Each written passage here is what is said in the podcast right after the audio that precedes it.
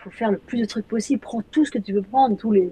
Moi, quand j'étais, quand je suis rentrée dans ce milieu-là, sans, sans même savoir que j'allais devenir un jour présentatrice ou journaliste et tout, mais j'étais presque à l'époque, je me, je me, considérais comme consultante et je me disais, mhm. mais plus tu fais de trucs, plus tu vas sur les courses automobiles, sur, dans les salons automobiles, dans les rencontrer des gens, les, les, constructeurs, les machins, plus tu connais de gens, plus euh, tu as de relationnel, plus ça te sert dans ta vie pour euh, faire des, créer du lien, euh, faire des connexions, des, des, des, passerelles. c'est jamais inutile, quoi. C'est jamais vain de, de, de, faire quelque chose. Et, il y a plein de moments où, parfois j'ai la flemme de faire un truc, genre ça me gonfle d'aller faire une journée sur un circuit, je sais pas quoi, et, je, et j'en reviens toujours enrichi de quelque chose, quoi. J'ai jamais l'impression d'avoir vécu une journée qui n'a servi à rien, quoi. Et c'est ça en fait que ça fait, c'est que ça, ça nous apprend, ça nous apprend. Voilà. C'est ça la, la synthèse. Si on apprend, on a toujours des trucs à apprendre. L'impossible n'existe pas tant qu'on n'a pas essayé. Je suis Cyril Blanchard, entrepreneur et conférencier. J'aide les sportifs à vivre de leur passion. Depuis de nombreuses années, je côtoie les plus grands coachs et athlètes. Avec Champion de ma vie, je vous propose de découvrir ensemble ces champions au parcours inspirant. Leur singularité va vous surprendre tout autant que leur simplicité. Mon but est simple, vous permettre d'acquérir les clés pour atteindre à votre tour vos objectifs. Tout le monde est capable de réaliser ses rêves. Devenez à votre tour champion de ma vie. Bonjour à toutes et tous et bienvenue dans le podcast euh, Champion de ma vie.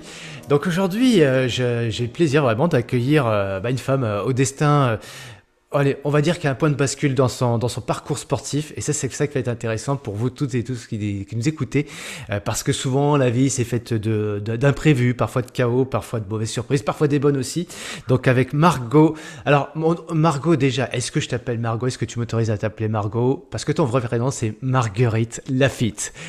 Oui, exactement. Je t'autorise parce que apparemment c'est ce que tout le monde fait. J'adore mon, prénom. En fait, je, je ne l'ai pas changé par, je sais pas, un choix que j'ai fait parce que j'aimais pas mon prénom euh, Marguerite, mais c'est parce que c'était plus court, je pense, pour les gens et plus simple, donc c'est devenu euh, Margot. Mais j'adore le prénom Marguerite. Ah bah alors, bah alors, si tu, si tu l'adores, je vais t'appeler tout au long de, ce, de cette interview Marguerite. Ah, voilà, parce que c'est un beau prénom, après, tout. Donc, bienvenue dans le podcast Objectif Finisher. Comment tu as la forme en ce moment? Ma foi, en pleine forme, euh, en pleine forme. Là, j'ai repris pas mal de sport et tout.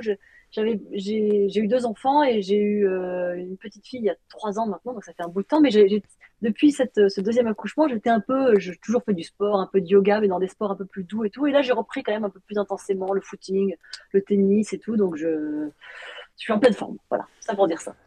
Ouais, mais c'est intéressant, on peut commencer par ça, même si on va revenir aux sources avec ton parcours, évidemment, qui va inspirer plus d'une personne à, parce que, parce que comme je le disais tout à l'heure, il y a eu des, des choses qui n'étaient pas prévues, euh, pas tout à fait destinées, euh, mais euh, quoique, quoique. Alors, je fais juste un peu le teasing, mais là, en ce moment, d'ailleurs, qu'est-ce qui toi, tu, tu dis, bah tiens, j'ai repris un petit peu ma santé en, en main, j'ai, je me suis recentré un petit peu sur euh, les fondamentaux.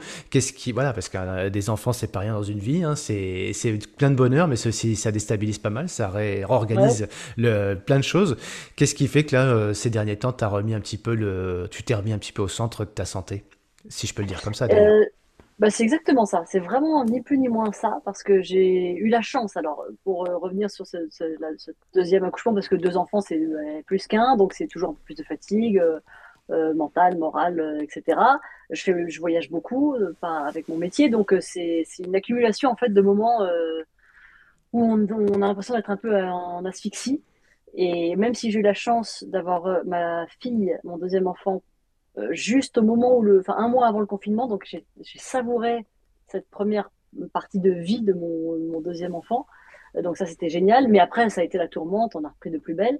Et donc là j'ai vraiment l'impression d'être, je vais pas dire en asphyxie parce que ce serait pas honnête, parce que j'ai je, de, de savourer, de faire des, plein de choses sympas. Je passe du bon temps avec mes enfants aussi et tout, mais malgré tout, ça reste du boulot. C'est aussi beaucoup de travail euh, euh, professionnel, donc je j'avais l'impression de, toujours procrastiner un peu. J'adore faire du sport, j'en ai toujours fait toute ma vie et je je le faisais un peu par obligation, plus que par euh, par réelle envie et, bien-être quoi. Et là, cet, cet été, j'ai eu l'impression d'avoir euh, bah, reconnecté un peu avec l'envie de faire du sport, Hmm. euh, plus que par euh, be- besoin, parce que c'est bien d'en faire, parce que j'en ai toujours fait, parce que c'est plus sain, etc. Là, je l'ai fait par plaisir et j'ai couru à nouveau. En trois ans, je crois que j'ai couru peut-être, j'exagère peut-être en disant cinq fois, mais peut-être dix fois en trois ans. Et là, j'ai pas couru tous les jours, mais presque cet été, j'ai fait beaucoup de sport et, et j'ai eu l'impression de, effectivement, de repenser à moi. Du bien. Hmm. Ça fait du bien. Le, pourquoi courir? Parce que c'est le plus simple, parce que tu avais des personnes avec toi qui t'ont Exactement. motivé. Alors non, c'est venu, mais comme ça, vraiment, mais Ouais. je vais dire que c'est une expression pas très belle, comme une envie de pisser. Mais je, je, un, un matin, je suis allée promener mon chien Faire pisser ton et, chien. et voilà, exactement. Et, j- et j'ai vu euh, une, notre voisine qui faisait un footing et je me suis dit, et donc c'est autour de chez nous, et je me suis dit, mais oh, tiens, c'est vrai, tiens. Je suis rentrée, j'ai mis mes baskets et je suis partie faire un premier footing. Et, et à partir de là, j'ai couru euh, très régulièrement, chose que je n'avais pas faite depuis euh, très très longtemps. Alors, on fait souvent sur les grands prix. On avait, il fut un temps, mais je, je l'adoptais un peu moins ces, dernières années, mais euh, pendant très longtemps, à chaque Grand Prix, on courait un soir ou deux euh, de la semaine où on est sur le circuit, sur le circuit justement. D'abord, c'est bien parce que ça nous fait bien voir la piste, etc. Et c'est toujours intéressant. Et puis, ça nous fait un parcours avec une, un kilométrage précis. On aime bien aussi se lancer des petits challenges avec les personnes avec qui je travaille dans l'équipe, euh, sur les chronos, etc. Et donc, on, on le faisait régulièrement. Donc, ça, c'était assez sympa. Et puis, j'avais arrêté de le faire. Et, et donc, ça, c'est quelque chose que je vais faire revenir un peu dans, dans ma vie, le, le footing. Et, et ouais, cette simplicité de prendre une paire de baskets et de partir courir, c'est quand même, euh, c'est si simple. Simplicité. Et euh, pour le coup, euh, il y a plein de gens qui disent, ouais, c'est simple, c'est vrai, mais Oui, mais c'est ça. Non, si j'ai mais, pas de but, qu'est-ce qui, si toi tu parles de le plaisir, mais t'as pas. Parce Ouais, que, ouais. par exemple, je, je, je ne prends, je regarde l'heure à laquelle je pars. Mais je ne me chronomètre pas, je regarde pas le nombre de kilomètres que j'ai fait et, hmm. et le temps que j'ai mis pour les- le parcourir. Alors qu'avant, je, je- j'aimais bien ça. En, en témoigne ce que je viens de dire sur les, les, les petites compètes qu'on se faisait, mais c'était plus pour le challenge, pour euh, finalement donner un peu d'intensité à ce qu'on faisait, euh, plus que par réelle euh, compétitivité, quoi. Mais, mais on aimait bien. Et là, je cours vraiment juste pour courir. Je, je vois bien le rythme que j'ai, que j'imprime à peu près. Je vois bien quand je cours mieux ou moins bien. Et, et j'aime bien l'idée justement de pas me, m'oppresser avec un- une notion de temps ou de distance. Et, et, et j'aime aussi beaucoup les footings très différents. Euh, c'est-à-dire qu'en vacances, alors c'est pour ça que, je- attention, là c'est la rentrée. Peut-être que euh, courir partout au même endroit tous les jours, ça va me gonfler. Parce qu'en vacances, y a- hmm, on peut toujours euh, varier ses, ses parcours et, et ça donne plus de plaisir. Parce que le plaisir, il est aussi de se promener, de regarder, de, de profiter, quoi. J'ai pas couru C'est avec de euh, c'est ça. Ouais. En plus, ouais. toujours de la musique, ouais. Là, j'ai vraiment Ah. couru, de... c'était du plaisir, quoi. C'était que ça. Eh ben écoute, on, je te réinterviewerai dans, je te poserai la question dans quelques mois pour savoir si le- l'effet vacances a eu euh, Oui, derrière un petit peu ça. Ouais, ben non, ben, c'est en général ça part de là. C'est on, on- on- les Oui, oui, vacances on est un peu plus ouvert et. Ouais, et c'est ça. Ouais, ouais. Et ben on fera un point fait. là-dessus. Alors pour ceux qui sont fans euh, et passionnés d'automobile, forcément euh, ton nom de famille et même ton prénom euh, est ultra connu. Maintenant, il y a pas mal d'auditeurs qui vont se dire mais en fait Cyril est en train de parler avec une championne de course à pied en fait, mais Marguerite Lafitte. qui, qui es-tu? Est-ce que tu pourrais nous faire un petit peu le topo aujourd'hui, si on devait faire un petit peu, tu sais, l'actif passif, on fait le bilan, tu vois, dans les entreprises, on le fait pas trop pour soi. Si on faisait un peu, un peu le bilan de, de, de Marguerite aujourd'hui, comment tu. Décrirais? Tu décrirais comment? Ah, alors, euh, je dirais que je suis une euh, enfant heureuse, euh, une jeune fille heureuse, que j'ai mis pas mal de temps à trouver ma voie. Je trouvais que ça avait été un peu long. C'est pour ça que j'ai aujourd'hui beaucoup de compassion. Parfois, quand j'ai des mails d'étudiants qui m'écrivent pour, qui, qui, qui veulent embrasser un parcours, une carrière, je, je me dis que c'est génial parce que moi, j'ai l'impression d'avoir euh, tâtonné un peu. Mhm. Donc, j'ai eu un petit moment de flou. En revanche, à partir du moment où j'ai trouvé ma voie, j'ai été très, euh, je dirais pas obstinée, c'est pas le mot, motivée. très motivée et ça a donné un sens à ma vie en fait. Et je, je, je crois qu'on peut rien souhaiter de mieux aux gens que de vivre de leur passion et j'ai la chance de vivre de ma passion aujourd'hui. Donc j'ai été voilà une, une, une jeune femme euh, accomplie et je suis encore aujourd'hui épanouie même je peux dire dans mon travail, dans ma vie professionnelle, dans ma vie euh, familiale, personnelle. parce que j'ai aussi la chance de bénéficier de la philosophie de vie de mon père, dont je parle assez souvent, qui est de, de profiter, de pas toujours penser trop loin, euh, pas, pas, trop penser au lendemain et de, de savourer ce qu'on est en train de vivre. Et donc, ça donne une petite légèreté dans, dans sa manière d'être qui m'a toujours servi euh, dans mon métier parce que euh, bah, c'est sympa quoi d'être comme ça. J'apprécie les gens qui le sont, donc je m'entoure de gens qui sont un peu comme ça aussi. Donc c'est voilà. Et donc je, je suis devenue journaliste euh, dans le sport automobile mmh. à Canal+. Je dis journaliste, à chaque fois que je prononce ce mot, j'ai toujours un tout petit peu de mal parce que je n'ai pas fait d'études journalisme, mais bon, aujourd'hui, je, je, je, suis ça, quoi. Je, je crois, un peu, et présentatrice. Euh, je parle du sport et de ce que j'aime. C'est bien ça comme présentation ou, ah, Alors attends, je vais, je vais demander à mes auditeurs tout de suite. Voilà, qu'est-ce qu'ils en pensent? Alors nous, on est en live tous les deux. Ils nous, écouteront un petit peu plus tard. Donc là, on est en pleine rentrée. Quand ils nous écouteront, ce sera déjà l'automne, euh, les feuilles rouges, etc. Euh, la présentation. c'est ça. Bon, non, je vais te motiver. As, d'ailleurs, ouais, bah, si tu écoutes euh, le podcast Champion de ma vie, ça va te motiver. Euh, Et puis, euh, si, si, tu si tu cherches quelques inspirations de, de, serais ou coureuses, runner, trailer, peu importe, sur les terrains de jeu, n'hésite pas à me demander.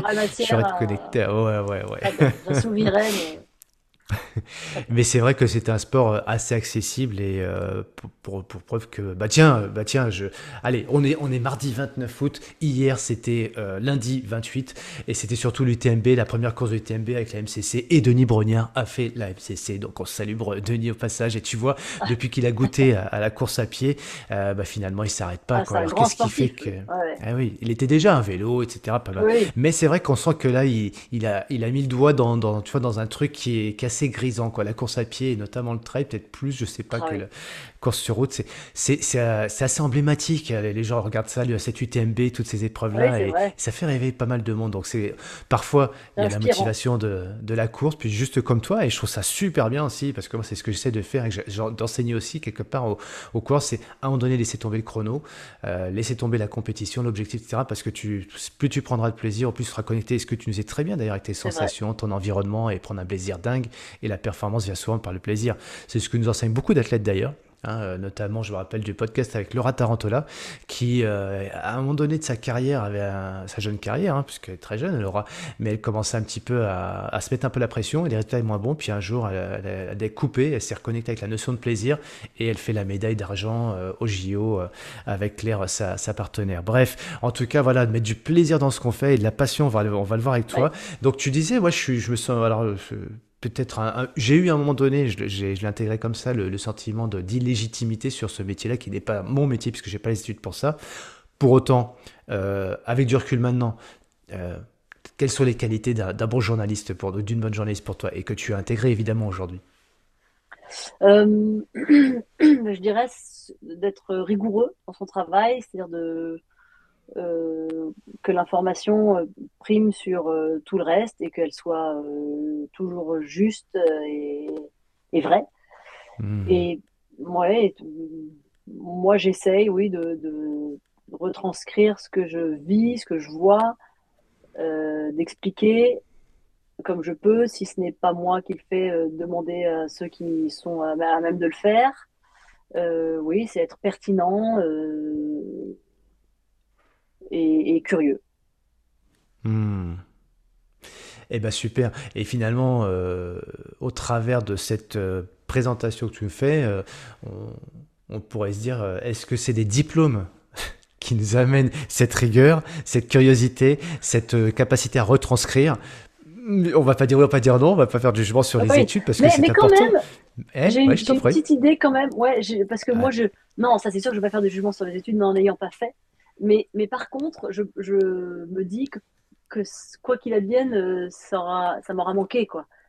Je, je pense qu'on peut apprendre sur le terrain, je pense qu'on peut apprendre un métier sans passer par les, les, cursus euh, forcément euh, normaux, mais que peut-être ça fait aller un, petit peu plus vite. Enfin, je sais pas. Après, j'ai j'ai pas de regrets du tout. Hein. Je, je... Mmh. Mais, mais, je me dis peut-être que j'aurais pu faire plus vite les choses que je fais maintenant, et à la fois, j'aurais peut-être pas appris de la même manière, et donc ouais, il n'y a, pas de règles, mais bien que, bon, en tout cas, quoi qu'il advienne, faire des études, apprendre, comprendre, n'est jamais vain. Donc, c'est pour ça que c'est en ça que moi, je me dis aujourd'hui, bon, c'est sûr que j'aurai appris plein de choses, que je les aurai appris plus vite qu'aujourd'hui et plus vite que sur le terrain.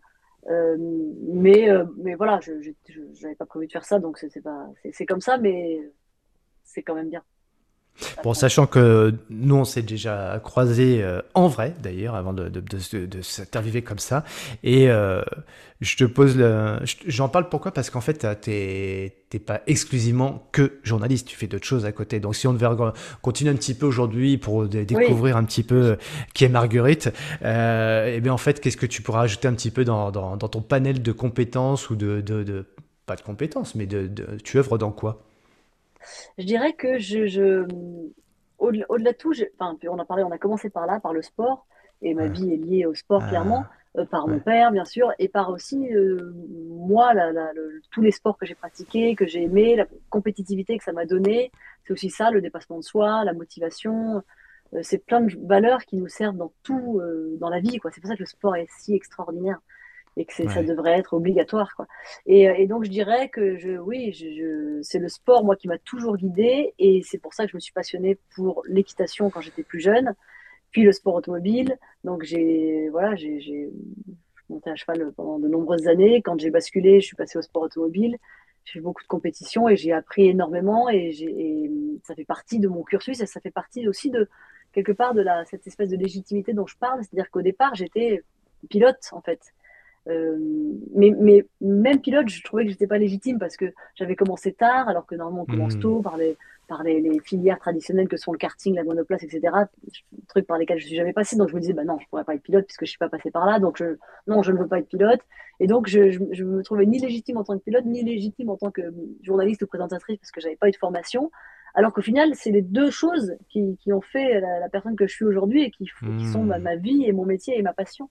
Donc c'est assez. Euh, en psychologie, ça doit être intéressant, ça. vrai que j'en parle à un psy.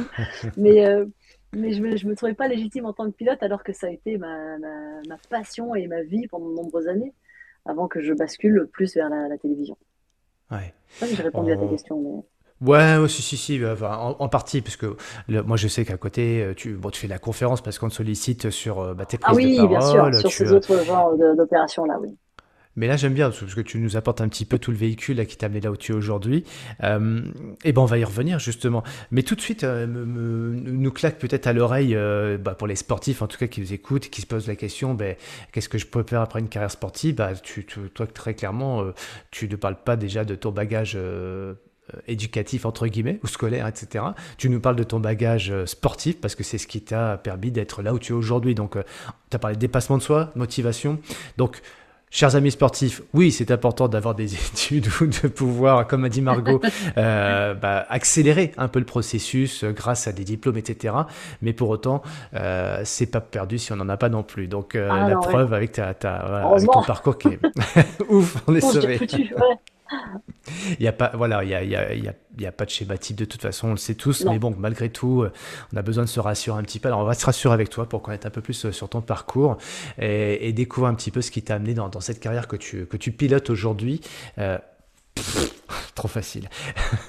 et, N'importe quoi. Et, euh, et, donc voilà, mais c'est vrai qu'on pourrait dire aussi, ben, finalement, il y, a, il y a un point de retournement. Tu nous parles d'équitation, tu nous parles après d'automobile, de, de, dans le sport, et puis aujourd'hui, non pas en tant que sportif, mais en tant que journaliste. Euh, es, je vais pas te demander à quelle année tu es né parce que ça se fait pas. Mais, 1980, euh, j'ai aucun problème. Oh, cadeau, cadeau. Alors tout le monde fait son petit calcul de maman de deux filles. Donc, euh, je vais avoir 43 ans en novembre. Bon, et, euh, et donc, qu'est-ce qui s'est passé en 1980 Tu es né à quel endroit et, comment s'est passé, sont passées les premières années de, de, ta vie, tout simplement? Alors, je suis né à Paris, hmm. dans la ville de Paris, bien que je n'y ai, pour ainsi dire, jamais habité, puisque à cette époque-là, euh, mon père habitait déjà à Magnicourt, parce qu'il courait en Formule 1 euh, pour Ligier, et donc il était basé là-bas, à Nevers, Magnicourt, et on habitait à Plagny précisément. Donc je suis née à Paris, mais je suis allée euh, tout de suite habiter là-bas pendant euh, quelques années, deux ans, peut-être deux ans et demi. Oui, deux ans, deux ans et demi ou trois ans. Et ensuite, euh, mon père est passé chez Williams, donc dans l'écurie Williams, qui est une écurie anglaise. Donc il est parti vivre en Angleterre avec sa famille. Donc nous y sommes allés avec ma grande sœur et ma maman. Et nous y avons passé cinq ans, ce qui fait qu'on a commencé toutes les deux l'école là-bas. Euh, dans une école de, complètement anglaise. On ne parlait pas un mot quand on est arrivé. Et puis, ben, on a eu des nounous anglaises et, l'école anglaise. Donc, on a eu cinq ans de, de vie là-bas qui ont fait qu'on était parfaitement bilingue et qu'on a gardé ça toute notre vie. Et ça nous a été très, très utile. Il faut reconnaître que parler euh, plusieurs langues, ça, c'est quelque chose qu'il faut aussi mmh, apprendre, mmh, mmh. Qui, qui, est enseigné à l'école, mais ouais. je ne suis pas sûre que ce soit. Enfin, bon, c'est un autre débat, mais euh, c'est important, les langues pouvoir s'exprimer ailleurs que chez soi. Et donc voilà, j'ai vécu cinq ans en Angleterre. Nous sommes euh, rentrés d'Angleterre. Donc c'était une vie où nous, on était très innocentes, ma sœur et moi, sur le, la vie de mon père. On, je, je, pense que jusqu'à l'âge de d'être oui euh, adulte ou adolescente, je ne savais pas pourquoi j'étais allée habiter en Angleterre. Quoi. Je, je l'ai su après. Et, et, même la vie de mon père, c'était très abstrait parce qu'il en parlait très peu à la maison, euh, sciemment. Il ne voulait pas qu'on soit euh, trop impliqué dans sa vie professionnelle. je crois que ses parents, si je ne dis pas de bêtises, ne sont jamais allés le voir sur un Grand Prix. Ah, jamais, ouais. ouais. Il mélangeait pas, quoi. Il y avait la vie de famille mmh. et il y avait le travail. Et mmh. c'était une autre époque. Hein. Et, et, ma mère l'accompagnait quand même pas mal, donc il partait beaucoup. Mais on avait une, une nanny qui nous gardait mais ça nous a jamais, on s'est jamais dit qu'on avait eu des parents absents ni rien. Et mais en tout cas, voilà, il parlait pas de sport automobile, donc c'était pour moi euh, c'est venu plus tard. J'ai compris, je, crois que même euh, au collège, donc j'étais quand même un peu plus grande, j'écrivais coureur automobile sur les métiers du père. Et sans vraiment savoir ce que c'était, mais je, je, crois que j'ai compris à peu près à cette époque-là. Tu as eu la réflexion un jour d'un professeur, euh, c'est pas un métier, c'est quoi C'est quoi, il court qu'il fait Oui, il court. Moi, je sais plus, je, je, je, sais pas. On mettait ça, je sais pas pourquoi on mettait pas pilote, euh, on mettait coureur automobile, c'est bizarre. et, et, donc, je suis, on est revenu habiter en France. On a beaucoup bougé en fait, parce qu'entre enfin, Manicourt, entre l'Angleterre, quand on est rentré d'Angleterre, on est allé vivre euh, peut-être un mois ou deux, je crois que c'était en été. Parce qu'on est rentré parce que mon père a eu un, accident très grave, il s'est cassé. Euh, Justement, euh, Marguerite, c'est un peu la question que j'ai envie de te poser, que je voulais te poser depuis tout à l'heure. C'est est-ce que tu as déjà posé la question comme ça, de but en blanc, lors à, à, ton père, ton papa, Jacques Pourquoi tu ne nous en parlais pas? Tu lui as déjà posé la question comme ça?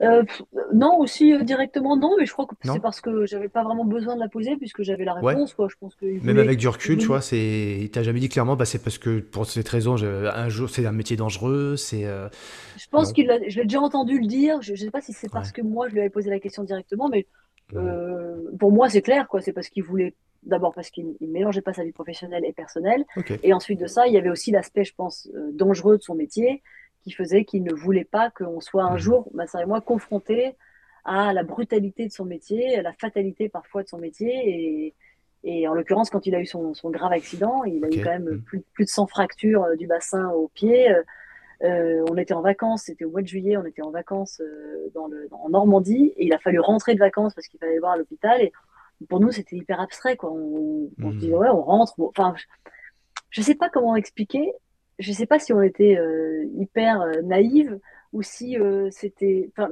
moi, c'est quelque chose que j'essaie de reproduire avec mes enfants, c'est de les garder innocents le plus longtemps possible parce que je crois que c'est génial, quoi. Mmh. Ça, nous enlève plein de problèmes de la tête. enfin, on vit notre vie d'enfant, quoi. Et je crois que nous, on a mmh. eu cette chance-là, et je crois que c'est aussi grâce à ça et, à cette philosophie de vie de là, de, de, de, de mon père, pardon, que on, protège l'enfance. Quoi. Un enfant, c'est un enfant, il n'a pas besoin d'être au courant de, choses euh, d'adultes, il n'a pas besoin. Et, donc nous, c'était abstrait, on rentrait, on ne demandait pas vraiment d'explications non plus. Mmh. Euh, c'était un peu aussi à, à l'anglaise, euh, never complain, never explain. On, on, avait été élevé un peu là-dedans. et, et c'était pas, enfin, je veux dire, on n'en faisait pas cas, quoi. Voilà. on ne parlait pas énormément. C'est vrai que aujourd'hui, on est beaucoup plus axé sur la communication avec les enfants. Moi, c'est ce que j'essaie de faire avec mon fils, mon grand ma petite est encore un peu petite, mais j'essaye de beaucoup parler, communiquer. Et puis au final, il y a des moments où je me dis, bon, attends, tout ne s'explique pas dans la vie, tout ne, on peut pas mettre des mots sur tout. On peut pas... Et je crois que lui, il avait beaucoup ce, truc-là qui nous a servi dans la mesure où on était euh, bah, protégés finalement. En fait, c'est rien d'autre que de, protéger son, son prochain, de pas trop lui en dire, faut pas le, on le préserve le plus longtemps possible. Mmh. je crois que lui, il a fait ça. Pour, Et donc, voilà, euh, bref pour vous permettre aussi de, trouver votre propre chemin, votre propre voie, ne pas être influencé. C'est ouais. Hmm. Exactement. Ouais, je crois que ça c'est quelque chose que qui, que, oui, qu'il a, qu'il a très bien fait, ma maman aussi, et qu'ils ont, et que, et que pour le coup, j'essaie de faire aussi avec mes enfants, c'est qu'on on ne crée pas des, des enfants pour qu'ils soient comme nous. Euh, il faut les laisser grandir dans, avec leur personnalité, avec leur, enfin ouais, leur, être euh, intime. et donc on, les laisse grandir. Et ouais, ça, a été un peu ça. Nous, il a toujours, toujours voulu qu'on se débrouille par nous-mêmes, qu'on apprenne. Quand, je suis rentrée dans le monde du sport automobile, qui était quand même le sien, tout le monde me disait ah c'est génial, tu as ton père qui va te coacher. Mon père, il est venu sur cinq courses sur les pas, centaines que j'ai faites il est vraiment très peu venu et puis c'était pas lui qui me donnait le plus de conseils. Il estimait toujours que ceux qui étaient dans le truc à ce moment-là, avec ce qu'était le sport automobile à ce moment-là, qu'il était déjà presque plus le sien. Et puis c'était différent parce que lui c'était de la F1, c'était pas. Enfin bref, donc il estimait qu'il y avait toujours des gens qui seraient plus à même de nous, de hmm. nous apprendre, enfin de, de m'apprendre en l'occurrence, il s'agissait de moi, de m'inculquer ces, ces trucs-là. Il nous a appris beaucoup de choses dans le sport. Il nous a appris la, la, la compétition, le sens de la compétition. C'est lui qui nous apprenait à jouer au tennis, mais il est quand même pas très pédagogue, donc euh, je au final, je crois que c'est parce qu'il se rendait compte qu'on se faisait quand même beaucoup engueuler quand il nous apprenait des trucs, la moto, le, tennis et tout ça. Là, c'était ah, qu'est-ce qu'on se faisait engueuler. Moi, je pense qu'en fait, au-delà de ne pas le faire instinctivement, il, ne sait pas vraiment le faire non plus. Euh, Et euh, tu, tu, lui reconnais aujourd'hui avec du euh, on va pas parler de de ton papa tout du long, mais c'est juste pour comprendre euh, ce que t'ont transmis tes parents d'ailleurs, parce que c'est il y a un couple aussi, il n'y a pas juste une personne, il y a un couple. Euh, mais ton papa, lui, si tu devais lui donner deux trois, lui reconnaître deux trois valeurs, tu vois, de grande force euh, en tant qu'être, hein, pas en tant que pilote ou en tant qu'entrepreneur ou autre, mais c'est l'homme. Qu'est-ce que tu trouves vraiment remarquable chez lui? Le premier truc qui me viendra à l'esprit, c'est le sens de la famille, je crois. Hmm. Euh, de, toujours privilégier euh, sa famille, de, hmm. c'est ouais, c'est une personne qui est très généreuse, qui, qui même s'il parle pas beaucoup, il n'y a pas beaucoup de communication chez nous, mais il y avait de l'amour, il y avait de hmm. l'attention, et je crois que c'est ça, ouais, le, je dirais le sens de la famille. Il avait une grande famille, même si on se voyait pas beaucoup, on, on était, ouais, aujourd'hui c'est vrai qu'en plus on se voit plus, plus beaucoup avec mes, mes cousins et tout, mais mais, mais quand même, lui, il a ça, quoi. Il a, il a eu ma sœur et moi, puis il a eu, euh, dans un second mariage, euh, trois petits frères et sœurs que j'ai, qui ont 25 et 23, parce qu'il y, y, a des jumeaux. Mhm.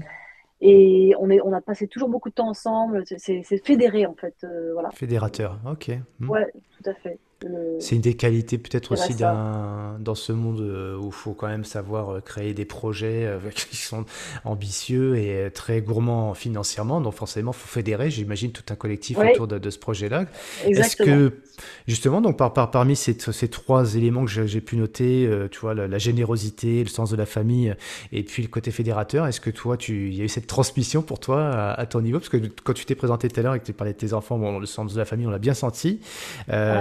Le côté taiseux, peut-être un peu moins, mais le côté fédérateur. pas du tout. taiseux, pas du tout. mais, mais, oui, un peu par opposition aussi, parce que, encore une fois, on ne cherche pas à être. Comme... Enfin, je pense qu'un enfant mhm. cherche un peu à être comme ses parents, là où un bon parent, je pense, cherche à ce que son enfant ne soit pas forcément comme lui, mais, mais l'enfant, lui, le, il le sait pas encore. Enfin, moi, je le comprends maintenant parce que je suis adulte et que j'ai vécu et que je, en plus j'aime bien, ça m'intéresse toujours. J'aime bien la psychologie. Et donc, mhm. euh, mais donc, euh, par, son, par, conséquent, je, je parle et j'exprime beaucoup, beaucoup plus que lui. Mais, mais j'apprends quand même avec le temps. Je dirais que quand j'étais jeune, j'étais un peu, un peu effrontée. Euh, je, je disais ce que je pense, je voulais aller au bout de mes idées, etc. Et avec le recul, l'expérience et tout, je comprends pourquoi lui était comme ça, un peu taiseux, parce qu'il y a vraiment beaucoup de moments dans ma vie où je me dis qu'il faut prendre, prendre du recul, euh, avoir un peu de détachement. Et il y a un truc, un autre truc tout con euh, qui, est, euh, qui nous a inculqué, qui, est de pas se mêler des affaires des autres, de, chacun à mhm. sa vie. On, ne vit pas avec les gens, donc on n'a pas besoin que de, de critiquer leur manière d'être ou pas, puisqu'on ne vit pas avec eux, ça ne nous impacte pas. Donc au final, c'est quelque chose qui qui aujourd'hui euh, pourrait s'apparenter à de la bienveillance mhm. et qui est en fait euh, un détachement, je dirais. Euh, il y a de la bienveillance, bien sûr, mais c'est aussi un détachement de, de, savoir faire la part des choses et, et pas s'encombrer avec du négatif, en fait. Et, ça, c'est quelque chose qui m'a beaucoup servi aussi. Ouais. C'est dans ce. Et, donc, ce, côté fédérateur où, où, on est positif, où par mhm. exemple, dans, un, dans une équipe comme nous on a, ça fait, ça fait euh, plus de dix ans qu'on travaille ensemble à Canal, et dans toutes les équipes avec lesquelles j'ai travaillé, j'ai fait pendant 11 ans, 11 saisons, une émission aussi que je présentais sur AB Moteur à l'époque, où on avait une équipe, je, je dirais que c'est ça, j'ai toujours eu ce sentiment-là et je pense que j'aurais pas pu travailler autrement. Quand je dis, c'est pas vraiment fédérateur, mais en tout cas de, de comprendre la mécanique d'un groupe. On est tous différents, on a tous des parcours différents, on a tous des, des vies différentes, chacun ses problèmes avec des humeurs parfois qui changent. Et on passe du temps, beaucoup de temps ensemble, les voyages, les dîners, on passe notre vie ensemble. Parfois, on voit plus les gens avec qui on travaille pendant des semaines que notre propre famille. Euh, J'exagère un peu, mais c'est, on passe du temps, quoi. Donc, c'est des, donc il faut, il faut savoir euh, mm-hmm. travailler avec les gens, et ça, ça veut dire aussi, il y, a, il y, a, de la bienveillance, il y a de la compréhension, il y a aussi pas d'intrusivité, quoi. Euh, mm-hmm. Ah oui, lui, il est chiant, il est comme ça, il est comme, il est comme, je sais pas, je dis n'importe quoi, il est toujours en retard, j'en ai ras Oui, c'est, il faut, il faut que ça reste en osmose, le groupe, que mais, mais pour que ça dure, il faut quand même euh, atténuer, apaiser, aplanir les choses soit se parler, soit pas s'arrêter sur des, détails qui, qui, ne servent à rien. Et, encore une fois, ce sont des gens avec qui on ne vit pas, donc on n'a pas besoin de les changer. Euh, mais c'est savoir vivre en groupe, quoi. Que je trouve, et je crois que c'est quelque chose que, que mon père et ma mère aussi, qui est euh, extraordinaire là-dedans dans les relations humaines. C'est quelqu'un de très doux, ma maman, euh, qui, est attentionnée, attentive et tout. C'est agréable en fait, c'est plus simple. La vie est tellement plus simple comme ça quand on est sympa, quand on est gentil, quand on est poli. Et donc, quand on s'entoure de gens comme ça, ça se passe toujours bien. Et le but, c'est que ça se passe bien. Quoi. Je ne suis pas quelqu'un qui. Je, n'aime pas le, conflit. Je, ça me dérange. Quoi. J'aime, pas, j'aime pas les oppositions. j'aime affirmer mes idées. Si quelqu'un de péché, je lui dis. Par contre, je ne suis pas lisse pour autant. Mais, mais j'aime que les choses se passent bien. Et si à un moment donné, il vaut mieux répondre par un sourire que par une insulte, je le fais. Hmm. Voilà, en gros comme quoi on peut être un taiseux et, communiquer par un sourire. tu reviens un petit peu.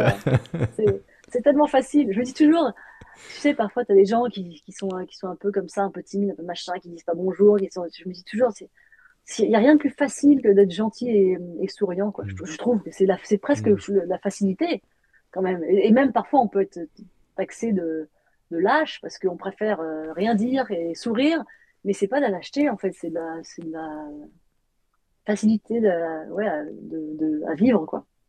C'est plus simple. Mais c'est quand même la simplicité, c'est agréable parfois. Ouais, bah écoute, tu nous apportes des belles recettes là. J'aime beaucoup la notion de durabilité, tu vois, pour durer. Et ça, c'est un bel enseignement que tu nous partages déjà, même si on est déjà revenu dans le ça. C'est un truc que j'ai vraiment appris avec le temps. Ouais. C'est comme ça que ça marche. Et puis, et puis, on travaille mieux en équipe, quoi. Je veux dire, si on est tous, si on se pousse les uns euh, quand on veut tirer la couverture à soi, ça marche jamais. Il n'y a pas de, il y a pas de, il y a pas de miracle, quoi. C'est, ça marche un temps, ou alors on, oui, je, sais pas. Il y, a, des gens dans mon métier, notamment, qui sont beaucoup comme ça. Hein. Ah. Et au final, j'aurais peut-être jamais leur carrière, mais j'aurais, ouais, je sais pas. Ah. je, me, je me questionne pas trop là-dessus. Je, je, je, sais. Euh, comment je suis et jamais être comme ça. T'interdis pas de te questionner un petit peu avec euh, ici, hein, avec nos auditeurs. C'est toujours appréciable de, de, faire des choses comme ça de façon assez improvisée et finalement, bah, c'est en discutant, parlant, se questionnant euh, que bah, des, des fois, ah bah tiens, finalement, euh, ça me donne une idée, je vais peut-être faire ça, tiens. tu, est-ce que, enfin, tu, parles beaucoup de, finalement de, de, de de relationnel, euh, travail managérial ou d'équipe, peu importe les termes, mais cette, cette notion de psychologie, tu l'as dit tout à l'heure, qui t'a, qui t'a, voilà, quelque chose qui, pour lequel tu as de l'attrait, ça t'est venu pendant des études, ça t'est venu à quelle période, cette envie de, tu vois, de comprendre un petit peu le, soi-même, comprendre les autres, euh, les relations, très naturellement? Ouais, je sais pas trop, j'avoue, je, je sais pas s'il y a eu un déclic, je... ou si j'ai toujours été... En fait, en plus j'ai un problème, c'est que je me souviens tellement pas de comment j'étais... Euh adolescente et tout. Non, mais c'est fou. Je te jure, il y a des moments où je me dis, mais attends, c'est dingue ou quoi? Tu te souviens pas? Je ne saurais pas me décrire à 15 ans, par exemple. Je ne sais pas quel genre de personne. Parfois, ça m'arrive, j'ai des copines encore de cette époque-là, des copains, et, et ça peut m'arriver de leur de d'essayer d'en savoir un peu plus parce que je n'ai pas de souvenir de ça. Je crois que je. Et si on, si on très simplement, si, si, je pose la question à, ta soeur ou tes, ou tes amis de l'époque, est-ce qu'ils diraient euh, euh, c'est globalement la même personne, elle n'a pas vraiment changé, ou, non, elle a quand même vachement changé. Alors bien, en, bien évidemment, mais est-ce que tu vois, est-ce que tu t'es révélé du coup, bah, l'adolescente que tu étais n'est pas la même aujourd'hui Tu sais ça ou pas, pas vraiment? Oui, je pense quand même. Je pense qu'il y a eu quand même un petit euh, switch. J'étais quand même assez rebelle, assez hmm. euh, envers et contre tout, assez effrontée. Mais ce qui est bien, c'est que j'ai une part de moi qui l'est encore. Heureusement d'ailleurs, ça voudrait dire que sinon hmm. j'aurais deux personnalités. Non, il y a une continuité. C'est juste que j'ai mûri, j'ai appris, j'ai j'ai pris du recul. Aujourd'hui, je pense qu'on dirait, ah, elle s'est quand même calmée. pour des, des détails de, de- dans la vie de tous les jours. Je, je peux, parfois, je peux aussi. euh, ça, c'est horrible parce que je crois que je, je crois que je l'ai hérité de mon père. Enfin, en tout cas, je constate qu'il est vraiment par rapport à ma mère, qui est si douce et tout. Mon père, c'est un- il peut être colérique, quoi. Il peut gueuler dans- comme, comme un dingue parfois. Et, et je me rends compte que je suis comme ça, moi, avec les enfants. En temps, j'ai des crises où je. Et par contre, pour un truc hyper grave, je, je vais rien dire et je vais essayer justement de comprendre, d'avoir de la compassion. De... Je, je suis un. Je sais pas, je suis assez euh, difficile à. Peut-être que je vais être assez difficile à cerner pour les gens qui me connaissent pas. Parce que j'ai ce côté si euh, détendu, si. euh, facile à vivre et à la fois je, je peux être hyper dure et exigeante dans la vie. Je suis très exigeante euh, avec euh, moi-même et je dirais pas les gens qui m'entourent parce que je suis tolérante, mais euh, ouais, je dirais euh, ouais le ouais je, je suis demandante quoi. Je, je- ouais, je suis un peu exigeante, mais je sais pas, je suis je, je, je, suis deux trucs en même temps, c'est bizarre. mais, Dr. Jekyll, euh, Mr. Hyde, attention. la vie. Non, mais la vie m'a appris. Les gens, quand ils me voient, quand, par exemple au boulot, quand ils me voient m'énerver, ils me disent c'est bien, je te vois jamais t'énerver.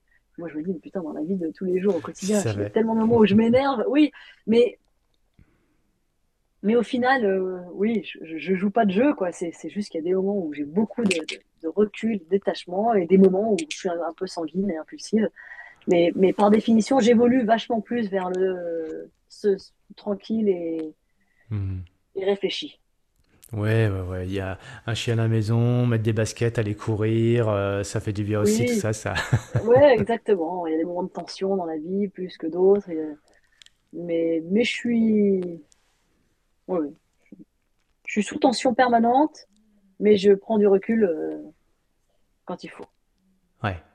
Tu, euh, tu reviens un petit peu, tu parlais de, de- d'équitation, parce que toi, ton premier, euh, ton premier amour sportif, euh, si je peux le dire comme ça, c'était l'équitation. Ça s'est fait comment, euh, très très tôt, ou à quel âge tu as découvert cette discipline?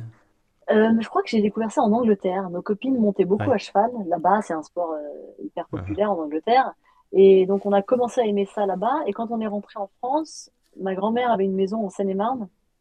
Et pas loin de chez elle, il y avait un, un club, enfin c'était pas vraiment un club d'ailleurs, c'était une, propre, une dame qui avait des écuries avec des chevaux et qui nous a proposé de monter chez elle. Je sais pas exactement comment s'est fait le, le, truc, mais euh, on montait chez elle, donc on allait tous les week-ends passer du, temps chez ma grand-mère et on montait à cheval. Et euh, voilà, au fil du temps, on a commencé à faire de la compétition. Euh, du poney, on est passé au cheval. du, cheval pas à nous, on est passé au cheval à nous. Et puis on a commencé à partir en concours, à acheter un van pour transporter les, les chevaux. Mes parents Hmm. Se sont tapés les dimanches sous la pluie à 7 heures du matin pour l'épreuve qui commençait à 8 heures. On a le numéro 4 et on fait une barre tout de suite. Et donc, le, la journée est morte. Ils, ont, ils ont bien bavé, je pense, mais ils nous ont vraiment accompagnés. Là-dessus, euh, on leur euh, doit beaucoup parce que c'est à la fois, ils ont eu envie qu'on se découvre nous-mêmes, mais à la fois, ils nous ont donné les moyens de nous découvrir. C'est-à-dire que dans ce sport-là, ils nous ont accompagnés. Ils sont allés au bout du truc, quoi. Euh, c'est quand même un sport chiant, un sport qui coûte de l'argent. C'est, mais ça restait, je pense, une, d'abord une passion et puis une, une super occupation. Toute notre adolescence, notre jeunesse a été, euh, a été motivée par ce sport. Donc, ça, Hmm, ça veut hmm. dire que bah, plutôt que de rester à Paris enfermé dans notre chambre, euh, on n'habitait pas à Paris d'ailleurs, mais bref, euh, à la maison, enfermé dans notre chambre, ou aller voir des copains, aller sortir, les machins, on, on était en- aux écuries, on s'occupait de nos chevaux, on avait une vie euh, sociale hein, quand même, puisqu'on avait des copains et on sortait avec eux dans, le, dans les trucs de chevaux, quoi. Mais c'était presque un peu plus sain, on va dire, pour, euh, dans notre jeunesse. Et puis quand on a une passion qui nous, qui nous anime, on a aussi ça qui nous occupe vachement l'esprit, et donc on est, on a moins l'esprit, la tête à faire des conneries. Euh, Bon, j'en ai fait quand même, mais, mais je veux dire, on est, c'est bien, quoi. Le sport, je pense, pour les, jeunes, c'est c'est extraordinaire. Enfin, encore une fois, moi, je, souhaite vraiment que mes enfants, si c'est pas une passion, et au moins quelque chose qui les motive euh, Ouais. le matin Hmm. quand ils se réveillent. euh, si là, mon fils, en ce moment, il est passionné par le foot. euh, Il n'y a rien qui peut me faire plus plaisir que de me dire que le matin, il se lève, il a à peine fini son petit déjeuner, qu'il veut déjà faire des jongles, qu'il veut déjà taper des, des bas, des buts et tout. Et je trouve ça génial parce que ça nous occupe l'esprit et c'est hyper sain. On décroche, on, on se lève pour quelque chose. C'est voilà, ça nous Hmm. anime, c'est bien. Ah, la passion, la passion. Alors, euh, Ah effectivement, ouais, avec le bien. sport, euh, par rapport à l'état d'esprit que, que tu mets derrière tout ça, c'est, euh, ça devient sérieux, en fait, parce que, excuse-moi de, de, de dire comme ça, mais tu sais, dans l'esprit de beaucoup de gens, l'équitation, euh, d'ailleurs, on dit- faire du cheval, tu vois, c'est même pas l'équitation, c'est une Oui, oui, oui, passion, c'est un passe-temps, comme tu l'as dit, un passe-temps qui sport beaucoup de temps. Et alors, voilà, et voilà. Eh ouais, c'est vrai, c'est vrai. Mais c'est, moi, je- alors, j'ai j'ai la chance d'interviewer des, des, des sportifs qui font des sports, tu vois, pour les, dans l'esprit des gens, c'est, c'est pas un sport, tu vois, du badminton, c'est pas un sport. Ah bon, bon, c'est, il y a du sport, c'est aux Jeux Olympiques, je savais même pas, c'est sport de plage, tu Ouais, sais. Et l'équitation, c'est un sport. Mais oui, c'est un vrai sport. Mais pour toi, pour le coup, ça devient une vraie discipline très sérieuse, avec la compétition à partir de, que- de quel moment? Pff, à partir du moment où on a fait de la compète, je crois. Donc, euh, je devais Ouais. avoir peut-être onze onze douze ans, un truc comme ça, je pense. Mhm. Mes premiers, mes premiers concours à poney et tout ça. Et oui, à partir du moment où il y a eu, où la, ouais, où la compétition rentre en jeu, où il y a, le résultat qui compte, où il y a le, où, on, vit avec la compétitivité, c'est-à-dire apprendre à, perdre, euh, savoir gagner. euh, c'est des trucs qui nous ont, euh, ouais, qui nous aident quoi qu'il arrive dans, la vie et qui, ça anime plus le sport. C'est pour ça que j'ai toujours été très compétitive parce que c'est quand même plus rigolo de, de, de gagner quelque chose que de monter pour rien, quoi. Je, je montais pas pour me balader et donc, euh, ouais, c'est rentré assez vite dans, ma vie, la compétition. Et, d'ailleurs, le- la bascule que j'ai faite dans l'automobile, elle était parce que il y avait moins de compétition en équitation, parce que c'était dur. J'étais arrivée à un niveau où c'était bien d'avoir plusieurs chevaux. Moi, j'en avais qu'un et je me disais, ah, je voyais bien que je galérais, quoi, par rapport à des filles de mon niveau que je croisais au championnat de France, des trucs comme ça, qui avaient euh, deux ou trois cartouches. Euh, moi, j'en avais qu'une. Euh, bon, bah, comme je disais tout à l'heure, euh, si on arrive et qu'on fait une faute sur le premier obstacle, euh, bah, le- la journée est terminée.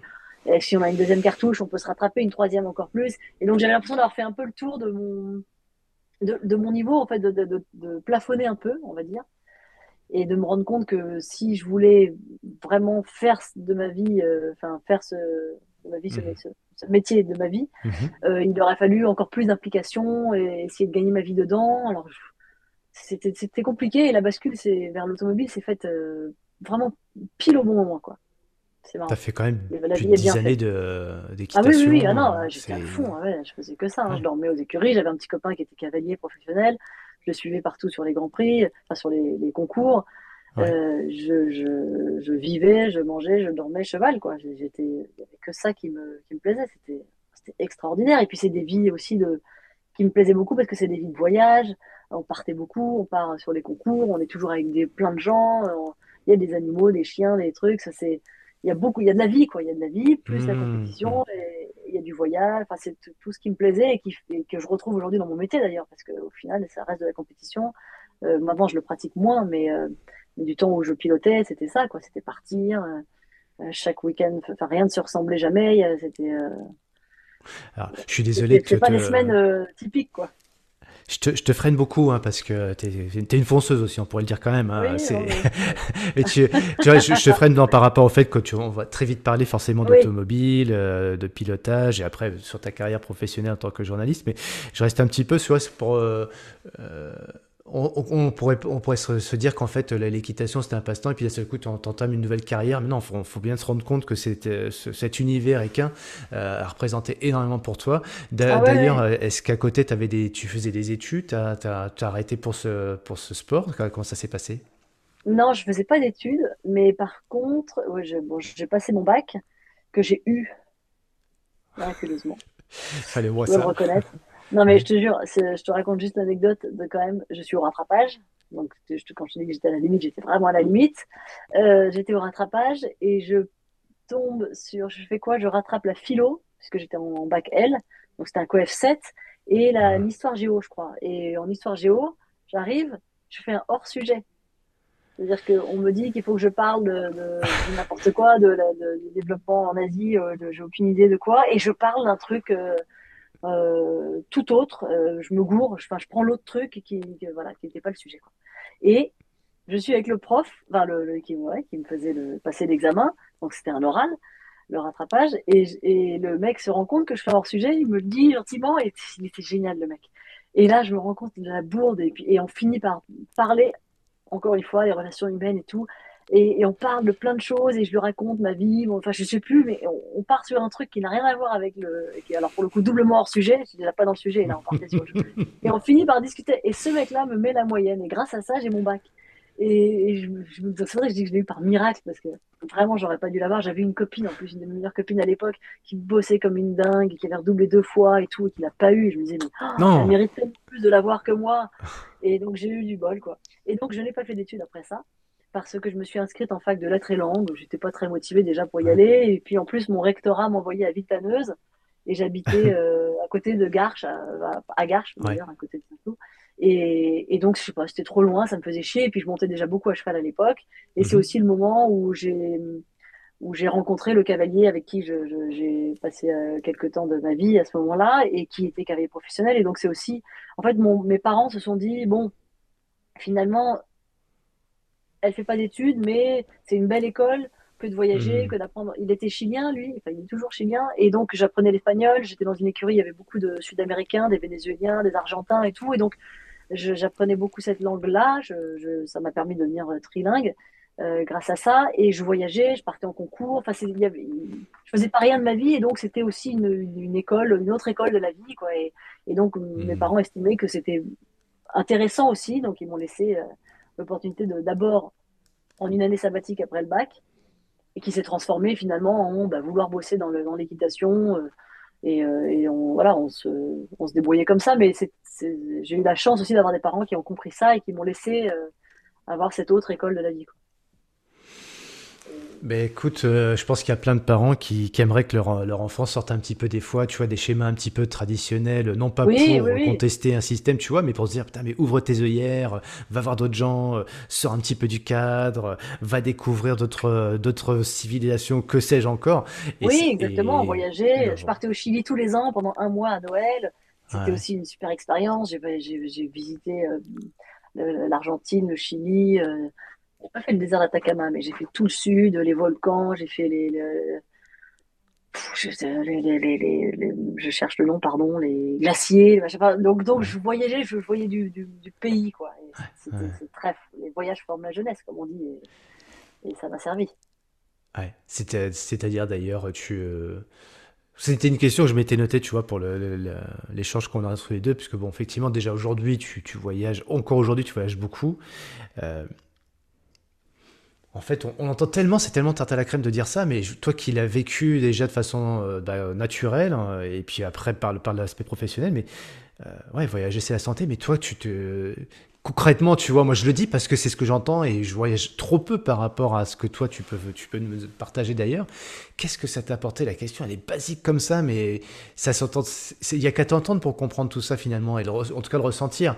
Mais si tu devais mettre des, mettre, mettre des mots dessus, le fait d'être trilingue, le fait de voyager, de rencontrer d'autres personnes, qu'est-ce que ça t'apporte? Alors oui, tu l'as dit tout à l'heure, hein, finalement, la psychologie de groupe, comprendre les autres, prendre un peu de recul. Alors je fais pas les réponses, c'est pas l'idée, c'est pas ça, mais euh, qu'est-ce que tu, tu as un gamin qui est en face de toi, qui a 18 ans, qui a son bac, qui sait pas quoi faire de la vie, etc. Euh, et tu lui dis spontanément, ben, fais une année sabbatique, va voyager, il va dire, mais non, j'avais de la vie, puis tes parents non plus d'ailleurs. Oui, et puis il faut aussi pouvoir le faire financièrement, c'est pas forcément évident et tout, mais je pense qu'aujourd'hui, euh, on peut partir, faire des destinations en sac à dos euh, qui, qui sont pas trop onéreuses. Mais je, ouais, je, crois que j'ai toujours aimé ça parce que j'ai toujours eu l'impression. En fait, je me dis, il faut, il faut découvrir, il faut voir du pays, il faut voir des gens, il faut plus on en fait, finalement, plus on apprend, plus on s'enrichit, plus on est bon dans ce qu'on fait parce qu'on a des références, on a des, on a des anecdotes, on a des, on a des choses à raconter, on a vu des choses. Enfin, je, je, ça me paraît euh, incontournable quoi de voyager, de voir du pays, de voir le monde, voir les autres cultures. Euh, c'est tellement enrichissant, c'est tellement intéressant d'échanger avec des gens. Je, je dis pas que je vais dans toutes les auberges de jeunesse découvrir euh, tous les, mais, mais, mais ne serait-ce que partir, euh, pas, pas bien parler une langue, faire l'effort de, de, comprendre la communication entre les êtres. Finalement, parfois la barrière de la langue euh, n'en est pas une.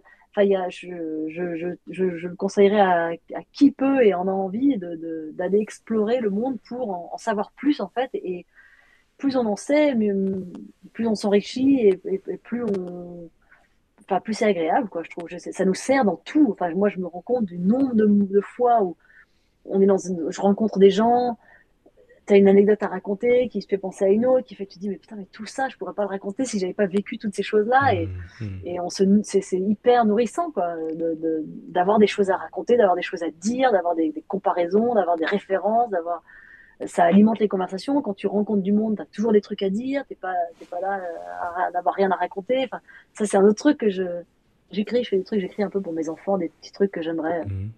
Euh, pour pas pour pas oublier que ce que j'aimerais leur inculquer au moment où ils le comprendront. Et ça, ça en fait partie. C'est aller aller voir le monde, faites le truc le plus de choses possible. Quand on il y a des jeunes, je disais j'ai pas mal de mails d'étudiants et tout qui soit demandent des petits conseils, soit me disent qu'ils veulent venir faire un stage ou voir le métier que je fais, etc. ou qu'on fait tous. Et, et, je leur dis toujours, mais il faut faire le plus de trucs possible. Prends tout ce que tu veux prendre. Tous les, moi, quand j'étais, euh, quand je suis rentrée dans ce milieu-là, sans, sans même savoir que j'allais devenir un jour présentatrice ou journaliste et tout. Mais j'étais à l'époque, je me, je me, considérais comme consultante et je me disais, mhm. mais plus tu fais de trucs, plus tu vas sur les courses automobiles, sur, dans les salons automobiles, dans les rencontrer des gens, les, les, constructeurs, les machins, plus tu connais de gens, plus euh, tu as de relationnel, plus ça te sert dans ta vie pour euh, faire des, créer du lien, euh, faire des connexions, des, passerelles.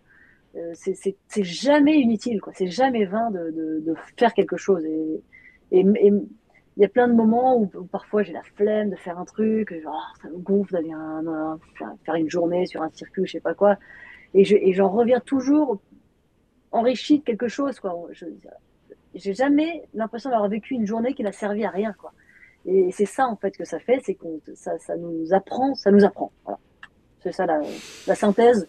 On apprend, on a toujours des trucs à apprendre toute la vie. Et donc, plus on fait de choses et plus on en voit, plus on apprend. Et plus on sait aussi quelque part, même si euh, je sais qu'on ne sait jamais, comme dirait euh, l'autre, mais mais on, apprend des choses euh, qui nous servent, quoi. C'est utile. Et hmm. apprendre, il n'y a, rien de plus génial, quoi. Ouais, alors du coup, tu, tu te nourris de tout ça. Et un jour, qu'est-ce qui fait que le pilotage ou la voiture, l'automobile, le moteur, le je sais pas quoi, vient toi, ou tu viens à cet univers, où c'est la rencontre des deux, d'un seul coup, poum, une alchimie s'opère. Ah, ça a été, c'était ça, ça a été vraiment clac, un, truc euh, qui a été, la bascule a été euh, radicale, quoi. Je, suis passé d'un, d'un univers dont j'étais absolument folle et passionnée, et dont je, suis toujours euh, folle, hein, l'équitation, ma sœur et mon beau-frère euh, ont des écuries. lui, il monte euh, à cheval de manière professionnelle, c'est un cavalier professionnel. Il est allé au JO. J'espère qu'il ira à Paris l'année prochaine. Il a fait Tokyo, il a fait Rio. Enfin, donc, donc c'est encore de la compétition, mais c'est encore du cheval. Je veux dire, j'ai encore un lien très fort avec le, le, monde de l'équitation, enfin, ouais, du cheval. Je veux pas dire d'équitation, du cheval, quoi, l'animal. Ah, et, ah. et il pleut chez toi, quoi. Ah, ça s'attend tant que ça Et eh oui, après la, canicule du mois d'août, c'est la grosse tempête verse maintenant. et donc, je suis encore taillée, bref, tout ça pour dire euh, au monde de, de, cheval. Mais, mais, mais malgré tout, il y a quand même une bascule dans ma vie qui était juste ce moment où je disais tout à l'heure que au niveau de la compétition, j'étais un peu, un peu frustrée, j'avais l'impression de, de, plafonner un peu. Et à ce, à ce moment-là, super concordance de choses, mais il n'y a pas de hasard dans la vie. Euh, Max Mamers, l'organisateur du Trophée Andros, qui est un copain de mon père, l'appelle et lui dit Ah, j'organise une compétition uniquement pour les femmes. Euh, je veux qu'elle soit novice, qu'elle n'ait jamais eu de licence et tout. Fais venir tes filles. Et euh, bon, mon père est un peu réfractaire. Nous, pourquoi pas? On est un peu ouverte aux nouvelles expériences. Donc on y va. je fais ce volant-là. Je ne gagne pas, mais je suis seconde. Et Max, Max arrive quand même à me goupiller un volant et tout. Et je, et je finis par faire le Trophée Andros j'étais encore euh, liée à l'excitation. Et j'ai commencé le Trophée Andros en décembre, en 2022, euh, de n'importe quoi, 2003, en 2003 ou 2002, je sais plus, bref.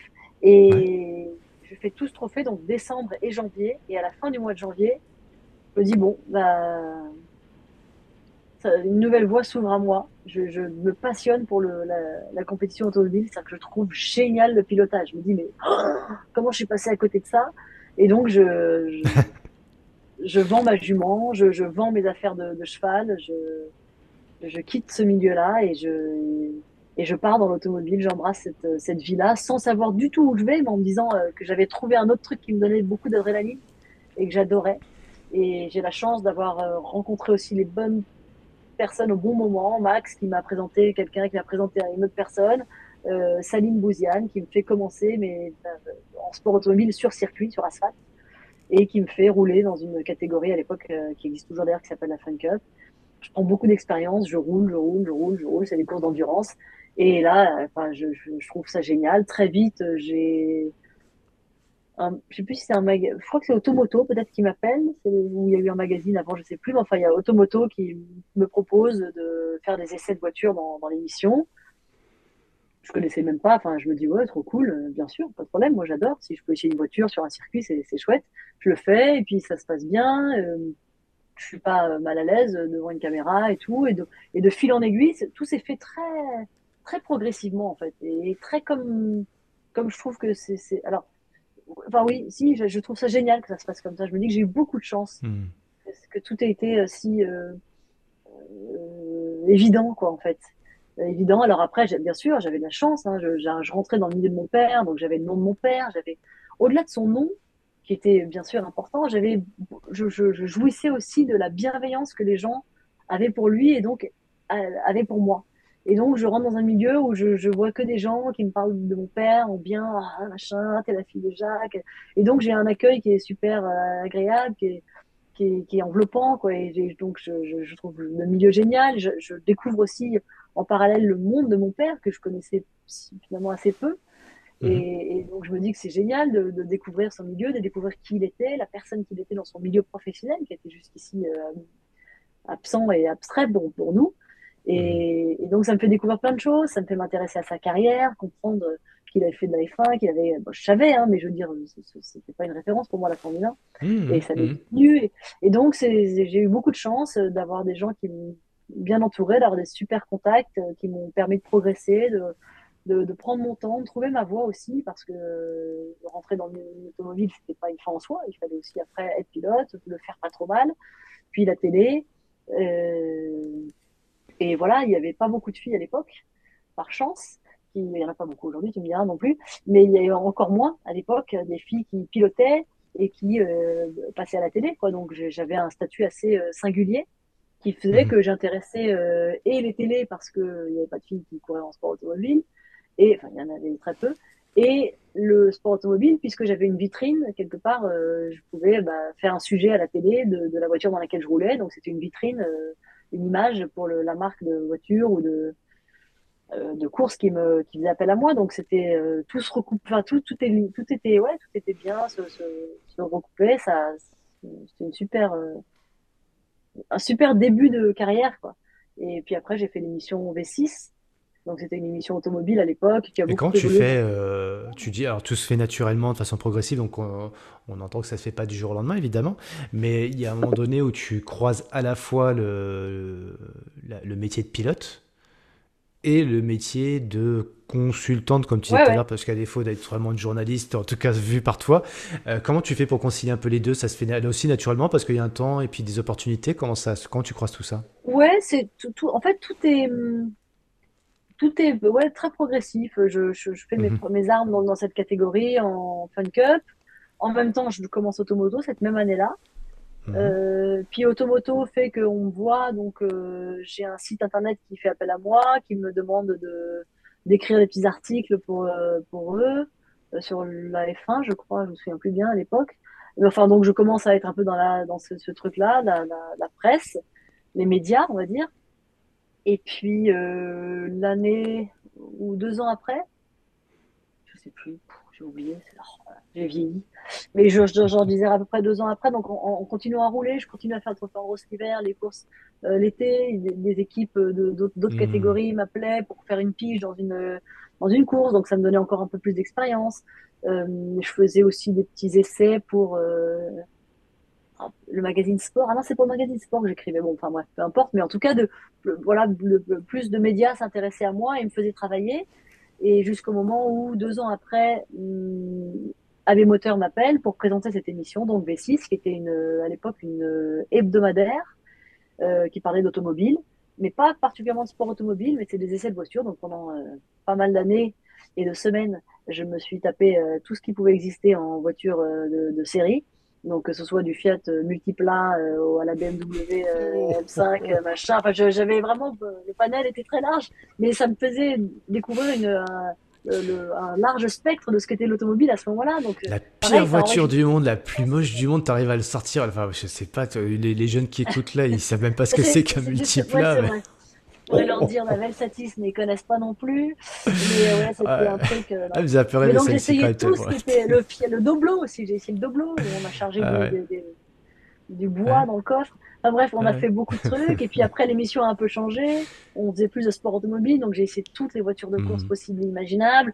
Donc c'était hyper enrichissant parce que c'était vraiment, pour le coup, je, j'avais à la fois la connaissance de la voiture de série, donc de l'automobile, donc je pouvais aller dans tous les salons automobiles et en parler. Donc euh, mmh, euh, je sais mmh. plus, la télé d'Orange m'avait appelé pour faire euh, pour couvrir le grand le salon de Paris ou le salon de Francfort, des trucs comme ça. Donc c'était plein d'expériences. Et, et, au final l'émission que j'ai présentée c'était presque ça la, la le, plus pérenne parce que ça a duré 11 ans et parce que c'était une vraie émission quoi. C'était pas des petits coups à droite à gauche. C'était une vraie émission. et ça m'a appris à présenter une émission à interviewer des gens à, bah, ça m'a pris. tu te souviens la, la, première fois tu parlais d'Abbé qui te contacte, euh, bah voilà, on a pensé à vous pour ça. Euh, toi peut-être, alors je, je, je sais pas si tu as dit oui comme ça spontanément, tu vas nous répondre, mais je vais te poser la question trop parce que souvent j'ai des sportifs de haut niveau qui me disent. Euh, un peu comme tu, tu l'as dit tout à l'heure, tu vois, le sentiment de ne pas être au bon endroit parce que je suis pas prêt, parce que c'est pas mon métier, je suis pas, j'ai pas le diplôme pour ça. Mais moi, je sais, par expérience, que ce gars-là, cette fille-là, elle est faite pour ça. Donc je lui dis, va faire ta conférence, ça va super bien se passer, t'inquiète pas. Et puis tu vois, il dit, ouais, mais non, je peux pas faire parce que, parce que, parce que. Et puis tu, alors même formé. Euh, oui, mais j'ai pas encore fait une fois. Il faut déjà que j'en fasse une petite pour après faire une un peu plus grande, etc. Euh, et tu vois, il y a plein de freins en fait. Je, je, je vais pas nommer, euh, il se reconnaîtra euh, celui à qui je pense. Mais tu vois, un gars extraordinaire, reconnu dans son sport, capitaine, enfin tout, un super palmarès. Et je lui dis tiens, vas-y, Banco, fais ta conférence. Et il est formé pour ça, il sait tout faire. Tu vois, il me dit non, non, mais Cyril, j'y vais pas. Et deux jours avant, tu vois, il y a un petit, un petit coup de peur. Mais surtout, le frein principal, c'est dire en gros. Euh, je vais pas être connu pour ça et si j'y vais que je me plante ça ira pas faut pas que je me plante. J'ai pas le droit à l'erreur tu vois parce que si ma première je pense à toi pour ta première AB tu vois tu te plantes je suis cramé à vie dans ce métier là tu vois tu la, la, la, la trouille au mètre au maximum. Comment tu réagissais toi? Pourquoi tu t'as dit oui ou comment tu t'y es pris en tout cas sur cette première? Ben, moi j'ai pas eu ça parce que j'avais le sentiment que c'était un d'abord j'ai fait un pilote on, m'a essayé entre guillemets. Donc ça te mhm. permet quand même de, de, de savoir que si ça va pas, on te prend pas. Donc ça mhm. c'était. Euh... D'ailleurs j'avais fait, je sais pas si c'était en même temps. Non, c'était sûrement avant. Je crois que j'avais fait un, un, essai pour pour être chroniqueuse dans Automoto ou mhm. je, je, crois pas que c'était présenté, il me semble pas. Je me souviens plus bien. Mais enfin, je me souviens d'avoir fait d'avoir passé un casting et de ne pas avoir été mhm. prise. Et, et, et, donc je me disais là, si on m'appelle et que après le pilote on prend, c'est que on trouve que ce que je fais c'est bien. Donc euh, donc j'ai quand même ce, ce, ce truc-là de de pas aller là où je suis pas attendue quoi. Donc euh, là en l'occurrence on m'appelle et on me propose ça et je me dis si, si on le fait c'est qu'on a confiance en moi pour que mhm. pour le faire et, et j'ai très vite euh, d'abord j'ai eu un super feeling avec toute cette équipe là euh, qui a été un, un parcours génial pendant ces 11 années avec eux et donc ça mhm. s'est tout de suite très bien passé avec eux et et, et comme c'était une émission enregistrée, finalement, j'avais entre guillemets droit à l'erreur, quoi. Et il y avait un autre truc qui était génial, c'est que on me prenait justement parce que je n'étais pas présentatrice et que j'étais pas formatée. Et c'est pas ce qu'on voulait. On voulait euh, quelqu'un d'assez euh, hmm. spontané et qui et qui savait de quoi elle parlait. Donc j'avais j'avais quand même ce truc-là qui était chouette, c'est que je, je parle quand même de choses que je connais. Donc ça c'est cool. Donc là-dessus, je suis pas une usurpatrice. Et je, je, je, fais un métier de présentatrice qui est pas non plus un truc de journaliste. Enfin, je veux dire, je, c'était pas la légitimité de la journaliste présentatrice. C'est encore mmh, différent. Parce que tu as des gens qui sont de très bons orateurs, que ce soit dans n'importe quel domaine que ce soit, ils sont très, enfin, je dis pas que je suis du tout, hein. D'ailleurs, je suis plutôt euh, pas terrible, mais, mais, mais donc, je veux dire, je me disais, non, non, je suis pas, je suis pas, je suis pas encore journaliste. Donc, je suis, je suis juste présente et euh, j'ai une équipe autour de moi et, on, on, me met en confiance et puis si c'est pas bien c'est pas grave ça on s'arrête et puis c'est tout quoi et, et ça mm. ça m'a beaucoup aidé aussi mais je, je, crois que je suis plus que je suis plus comme ça mais je l'ai été c'était vraiment si ça marche pas je ferai autre chose Bon, je, je pense encore. Hein. De toute façon, euh, qu'est-ce que hmm. c'est la fatalité à un moment donné, euh, on n'a pas le hmm. choix. Et, et, je me disais vraiment ça, quoi. Je me disais si euh, donc, ça m'enlevait beaucoup de pression. Tu vois, ma toute première émission de V6, j'y ai pensé. Ma toute première émission d'Eurosport à l'époque, c'était cinq ans plus tard, et c'était la première émission en direct, donc j'avais vraiment les fois et vraiment pas mal de pression et tout. Et j'avais toujours ce truc de relativiser si c'est pas bien et que t'as pas que t'as mal fait, tu fais autre, tu, tu, on te prend, on te prend pas et tu, tu vas faire autre chose, c'est pas grave. Donc j'ai comme c'est comme le besoin de se donner une porte de sortie pour relativiser en fait. Et j'avais ça qui me hmm. servait toujours, toujours. Et j'ai mis l'exemple, je sais pas si je te l'ai raconté l'autre fois ou si je l'ai fait dans la conférence, mais mais j'avais toujours cet exemple qui est horrible. J'ai honte, mais à un moment donné en course, on m'invite pour faire un truc en Porsche et j'avais jamais roulé avec des, des pneus slick moi, la Fun Cup, c'était vraiment la, la, la, le truc basique. Et j'arrive dans mm. Porsche, c'était quand même un sacré niveau, c'était le championnat de France et tout. Alors j'étais en catégorie B, machin, mais quand même. Et j'arrive dans ce truc-là et, et je sais plus, je suis dans ma voiture et il y avait un pilote A là que je voyais euh, passer en marchant et tout. Et c'était assez costaud, euh, pour pas dire gros. Et, et je me disais, putain, mais si lui il y arrive, je suis obligé d'y arriver, quoi. Donc, euh, enfin, c'est des trucs dont j'ai besoin pour me motiver, tu vois. Ouais, j'ai un autre exemple, quand je suis allée, j'ai été invitée à faire une journée au GIGN. Génial. Et à un moment donné, il faut sauter d'un pont à l'élastique. Et c'est un, élastique euh, rond. Enfin bref, le, c'est pour matérialiser, concrétiser l'engagement. C'est-à-dire que si tu vas pas assez loin, ton élastique se tend pas, donc tu prends un à-coup. Alors que si tu vas loin, ton élastique se tend et tu prends pas d'à-coup. Donc il faut euh, matérialiser l'engagement dans, dans, ton saut. Bon, et, et, pareil, et là je vois, il y avait deux nanas qui étaient plus âgées que moi. Tu vois, moi à l'époque j'avais peut-être 28 ou 30 ans, un truc comme ça, et le alors, car mon âge, 40 trucs comme ça. Donc, c'était des vieilles pour moi. Et je les vois faire avant moi. Et je veux dire, je pense que j'aurais pas hésité parce que j'étais au GIGN, mais, mais, quand même, je me dis, euh, c'était impossible que je fasse pas ça alors qu'elles l'ont fait. Donc, j'ai vraiment toujours des trucs comme ça pour euh, relativiser. Et, pour cette, euh, ces émissions de télé-là, c'était ça. Si ça marche pas, c'est pas grave. Je ferai autre chose. de toute façon, là, sur Eurosport, le public, c'est tant de personnes, c'est pas non plus le JT de 20 heures. Enfin voilà, je, j'ai toujours besoin de relativiser pour me, me donner du courage. Ouais, ouais j'adhère beaucoup à ce que tu dis. Euh, alors, pas forcément la. Enfin, je, je, par, je, dis par rapport à moi, mon, ma façon de faire, hein, c'est euh, pour apporter un autre regard. Euh, se donner notre voix, moi j'ai vachement de mal avec ça, perso. Tu vois, de se dire, euh, bon, bah si ça marche pas ça, il y a toujours une porte de sortie. C'est que tu n'es pas fait pour ça, tu feras autre chose. moi, c'est très très dur d'intégrer, de, de, tu vois, cette petite idée-là dans ma tête. C'est c'est contre-éducatif, intuitif ou je ne sais quoi, c'est plus fort que moi. Il y a un truc, il y a quelqu'un qui m'a dit, tu vois, quand j'étais petit ou je ne sais quoi, une, une circonstance, tu fais un truc, tu le fais à fond, il faut pas que tu te loupes, tu vois, et tu te lances parfait, machin. Alors, soit parfait, c'est le driver, soit parfait. Donc ça, ça tu vois, c'est pas évident pour tout le monde. Ça, pour le coup, des personnes te diraient, mais t'étais gentille, euh, Marguerite, euh, moi, ce que tu viens de me dire, je sais pas faire. Moi, ça, je sais pas. ça me parle pas, tu vois, c'est abstrait. Tu vois, comme toi, quand tu disais, euh, voilà, la Formule 1, moi, c'était abstrait, papa faisait ça, mais ça, ça, ça ok, c'est juste une idée comme ça, et ça, ça, ça m'échappe complètement, tu vois. En revanche, tu vois, le, deuxième truc que tu nous dis, et ça, ça pour le coup, je me reconnais vachement là-dedans, bah, tu vois faire des autres et puis tu vois un petit peu leur façon de faire, euh, leur attitude, leur, euh, leur background, leur, leur physique, etc. Enfin, un truc qui va te faire dire que finalement, moi, je pense que s'il sait faire, si elle sait faire, il n'y a pas de réseau que j'y arrive pas. Quoi. Donc s'il a fait, veut rien pourquoi dire, parce que c'est débile. Eh Je connais même Exactement. pas la personne que je regarde. Ça se trouve, c'est un sûr. champion toute catégorie. Et, c'est ça. C'est ça le truc. Euh, un moyen, un truc pour se rassurer en fait. Et c'est ça.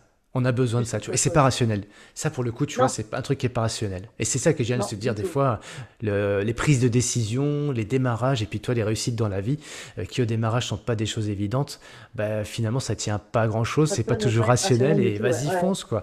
Et j'aime beaucoup aussi l'exemple que tu donnes du GIGN, parce que ça me ramène à Aton, que j'ai podcasté il y a, oh, il y a un petit moment, un petit moment maintenant, mais dans, dans le repos de ma vie, et Aton, qui est, qui est un ancien du GIGN, hein, qui a écrit des bouquins, etc., qui est maintenant un petit peu de, de, de cinéma Enfin, j'espère qu'il en fera beaucoup d'ailleurs, parce que c'est son rêve à lui, son projet, c'est d'être acteur reconnu.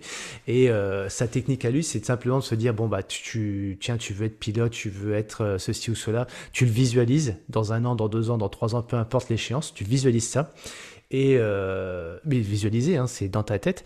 Et. Mmh. tu vois le processus inverse. Tu, tu dis, et tu vois les étapes que tu as menées dans ta tête pour arriver à ça. Et ça, je trouve ça vachement intéressant parce que c'est une prophétie inversée. Tu vois, tu dis, bah tiens, je me visualise et je vois tout ce que j'ai à faire pour faire. Non, c'est tu te visualises et tu y es et tu vois tout ce que tu as fait pour arriver là où tu es aujourd'hui. Et en fait, dans le cerveau, ça fait tout de suite, un, ça fait pas les mêmes connexions.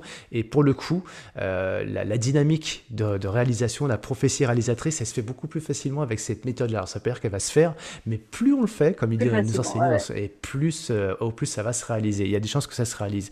Mais voilà, j'aime beaucoup aussi ce que tu nous amènes toi par rapport à ton expérience, parce que là, pour le coup, je, je sais qu'il y a tellement de gens qui sont bloqués, tu vois, dans, ces, dans des postures qui sont pas toujours rationnelles non plus. Donc finalement, c'est pas des réponses rationnelles qu'il faut faire parfois à ces blocages. Merci pour ça, en tout cas, Marguerite, parce que bah tu serais pas là où aujourd'hui si tu n'avais pas eu aussi cette, cette attitude euh, et développer ces aptitudes. Donc toi, avec du recul aujourd'hui, là, toutes ces années, euh, euh, le voyage, il y en a toujours. le journalisme, maintenant, on est vraiment, on peut parler de journalisme?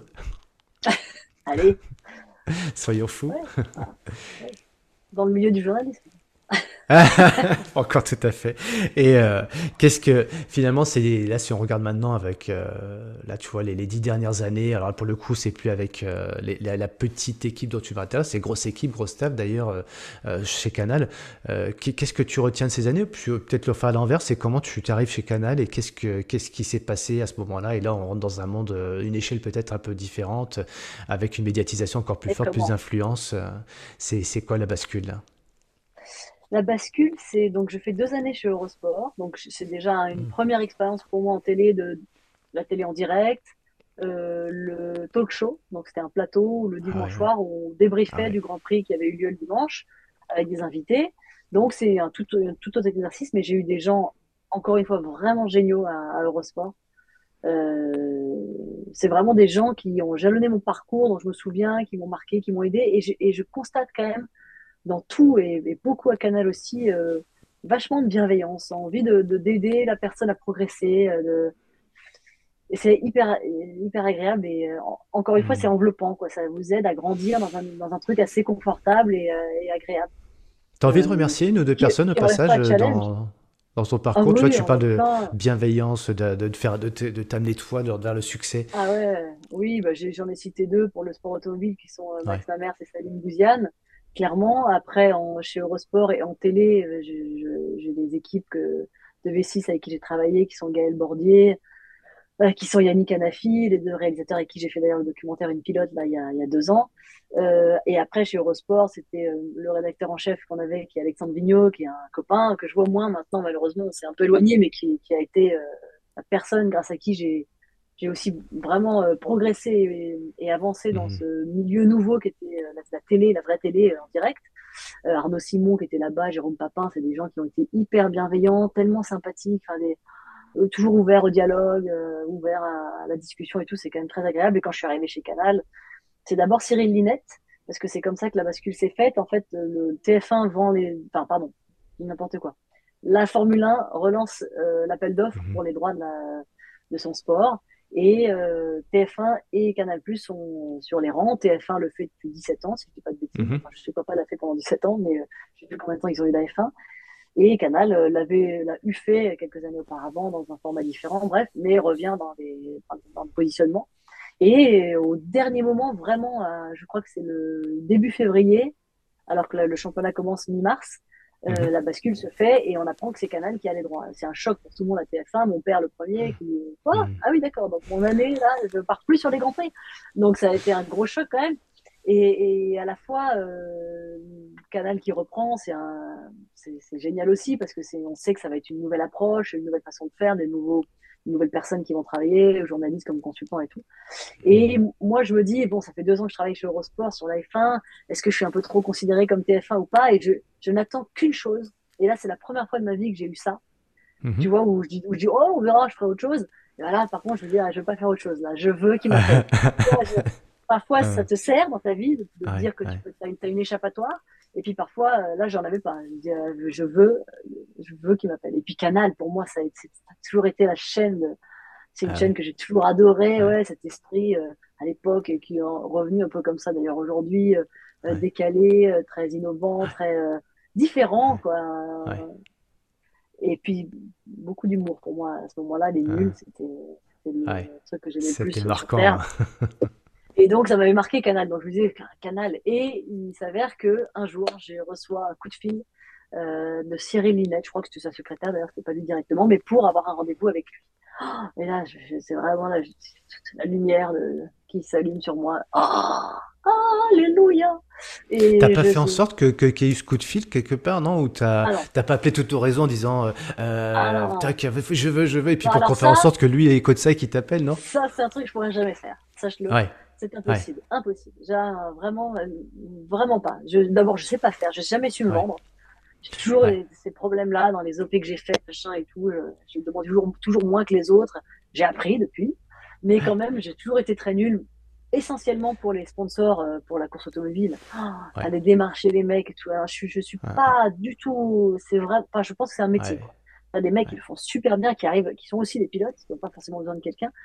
Et moi, j'ai toujours été Bref. Mais donc, non, je n'avais appelé personne et puis je connaissais personne. Bah justement, tu n'as euh, pas d'agent, tu n'as pas un agent qui, euh, qui fait, peut faire ça pour toi, tu vois. Tiens, je veux pas l'appeler, je sais pas faire, mais par contre, un agent, c'est un peu son rôle quelque part, non? Oui, c'est vrai, mais non, j'en ai jamais eu. Tu n'as jamais eu d'agent, ouais. Hmm. Et ben, j'en ai, j'en ai jamais eu vraiment besoin, je crois. Ouais, Je sais pas si ça aurait changé quelque chose, mais, mais bref, Cyril Linette, donc je suis appelée par euh, Cyril Linette et j'ai un rendez-vous avec lui. Et donc là, je, je, comprends euh, qu'il veut m'avoir dans l'équipe euh, qu'il est en train de constituer un peu en last minute et tout. Et donc, hmm. ah, je, je, remercie tous les dieux d'avoir, d'être rentré dans cette gêne. ce qui était au départ, c'était vraiment, bien sûr, la F1, mais c'était aussi rentrer à Canal, quoi. C'était un hmm. événement incroyable. Et, et, donc, je dirais, dans le parcours que j'ai eu à Canal, ce que je retiens, c'est ça, c'est Cyril Linette qui a toujours été incroyable avec moi. Euh, je, suis je, suis tombée enceinte assez vite, en plus, genre l'année d'après, tu vois, donc quand tu arrives dans une chaîne qui, qui, se lance dans un truc et que tu te dis, bah, je suis mmh. enceinte, je vais pas pouvoir faire les trois derniers Grands Prix de l'année. Bon, le timing était bon, donc je pouvais, je pouvais faire, je crois, jusqu'à deux Grands Prix de la fin, donc c'est pas mal, et je pouvais reprendre l'année d'après, euh, à peu près au début. Bon, mais bon, bref, j'ai eu beaucoup de bienveillance euh, de lui au départ et euh, Thomas Sénécal aussi qui a été euh, qui a été mon, mon père euh, spirituel dans le métier.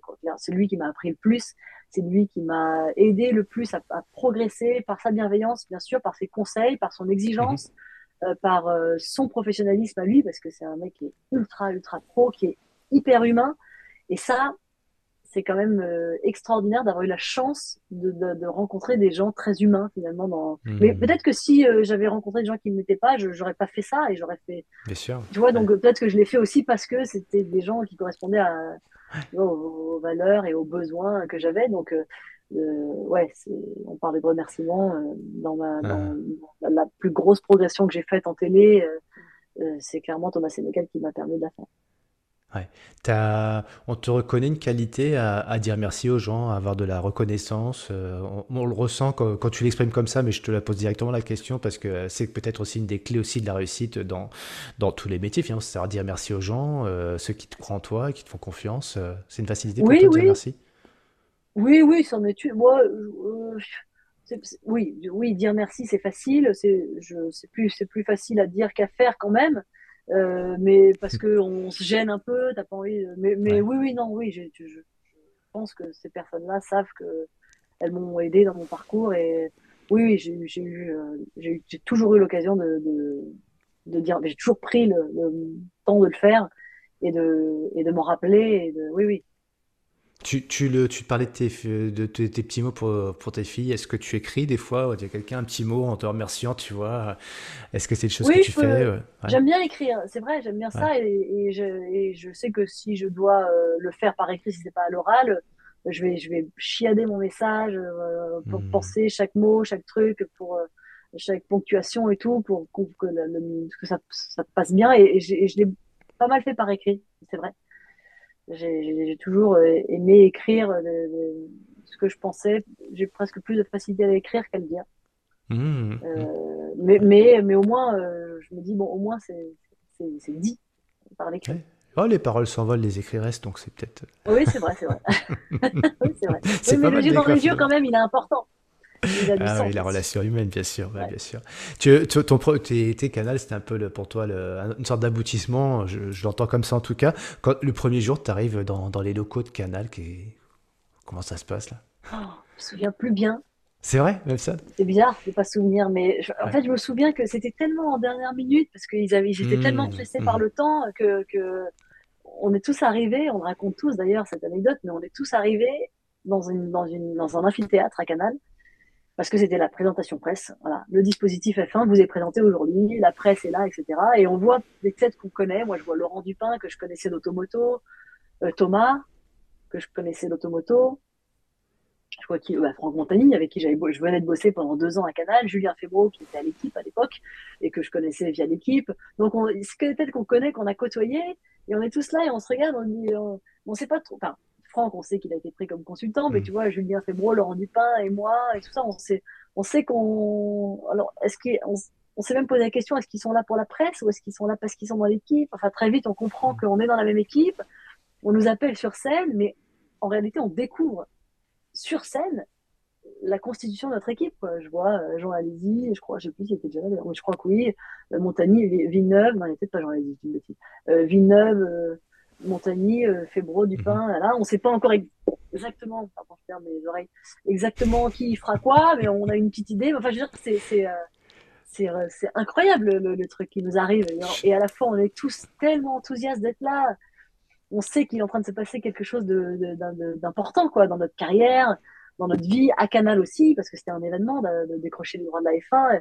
Et donc, c'est on, vit tous une, enfin, c'est une impulsion qui est géniale, quoi, et, qu'a saisi euh, Thomas euh, Sénécal. C'est pour ça que j'en parle beaucoup de lui, parce que euh, à mhm. l'époque, il était, journaliste, hein, il n'était pas enfin, il pas directeur de la, directeur mhm. des sports à Canal comme il est aujourd'hui. Et, et en fait, c'est lui qui a vachement fédéré, qui a pris, je pense, le soin de bien choisir les personnes qu'il estimait être bien pour constituer son équipe. Et donc aujourd'hui, si on a aussi cet esprit d'équipe-là, c'est parce qu'elle a mmh. été créée par Thomas en, en connaissance de, des personnalités de chacun à peu près. Il ne connaissait pas très bien tous, mais quand même. Donc c'est aussi euh, cet élan-là qui, qui, perdure aujourd'hui et qu'on garde grâce à cette impulsion de départ. Quoi. Qu'est-ce que... Mais c'était, euh, bref, ce premier jour à Canal était, j'en ai un souvenir à la fois vague parce que on ne savait pas trop où on mettait les pieds et à la fois euh, plein d'enthousiasme. Et tiens, en parlant d'enthousiasme, c'est un peu ma question, c'est euh, quelle est un petit peu la... Alors, hormis le fait que ta singularité, la femme euh, dans, dans, un monde de mecs, automobile, etc., euh, si on parle plus de, de caractère, quel est un petit peu toi, ta... qu'est-ce que tu apportes toi à l'équipe? Si tu n'étais pas là, qu'est-ce qui manquerait? Oula Faut que je leur pose la question à eux? Non, je suis sûr que la réponse. oui, c'est mieux de leur poser à eux en vrai. En plus, on vient de faire le doc, le doc des 10 ans de Canal, donc j'ai entendu parler un peu de ça. Donc, je, je, dirais que au départ, comme j'étais pas dans l'équipe euh, tout le temps sur les grands prix, mhm. j'étais beaucoup à Paris en plateau. Au départ, moi, j'étais, je faisais Formula One en plateau à Paris. Et on mhm. allait sur quelques grands prix, mais on devait en faire euh, cinq ou six, je crois que c'était des Européens, quelques Européens, mais peut-être même pas tous, juste pour faire l'émission Formula One. Et puis, plus ça allait, plus je rentrais dans l'équipe en tant que présentatrice. Euh, mais c'est arrivé assez tard, finalement, quelques années, cinq ans mmh. après l'attribution des droits.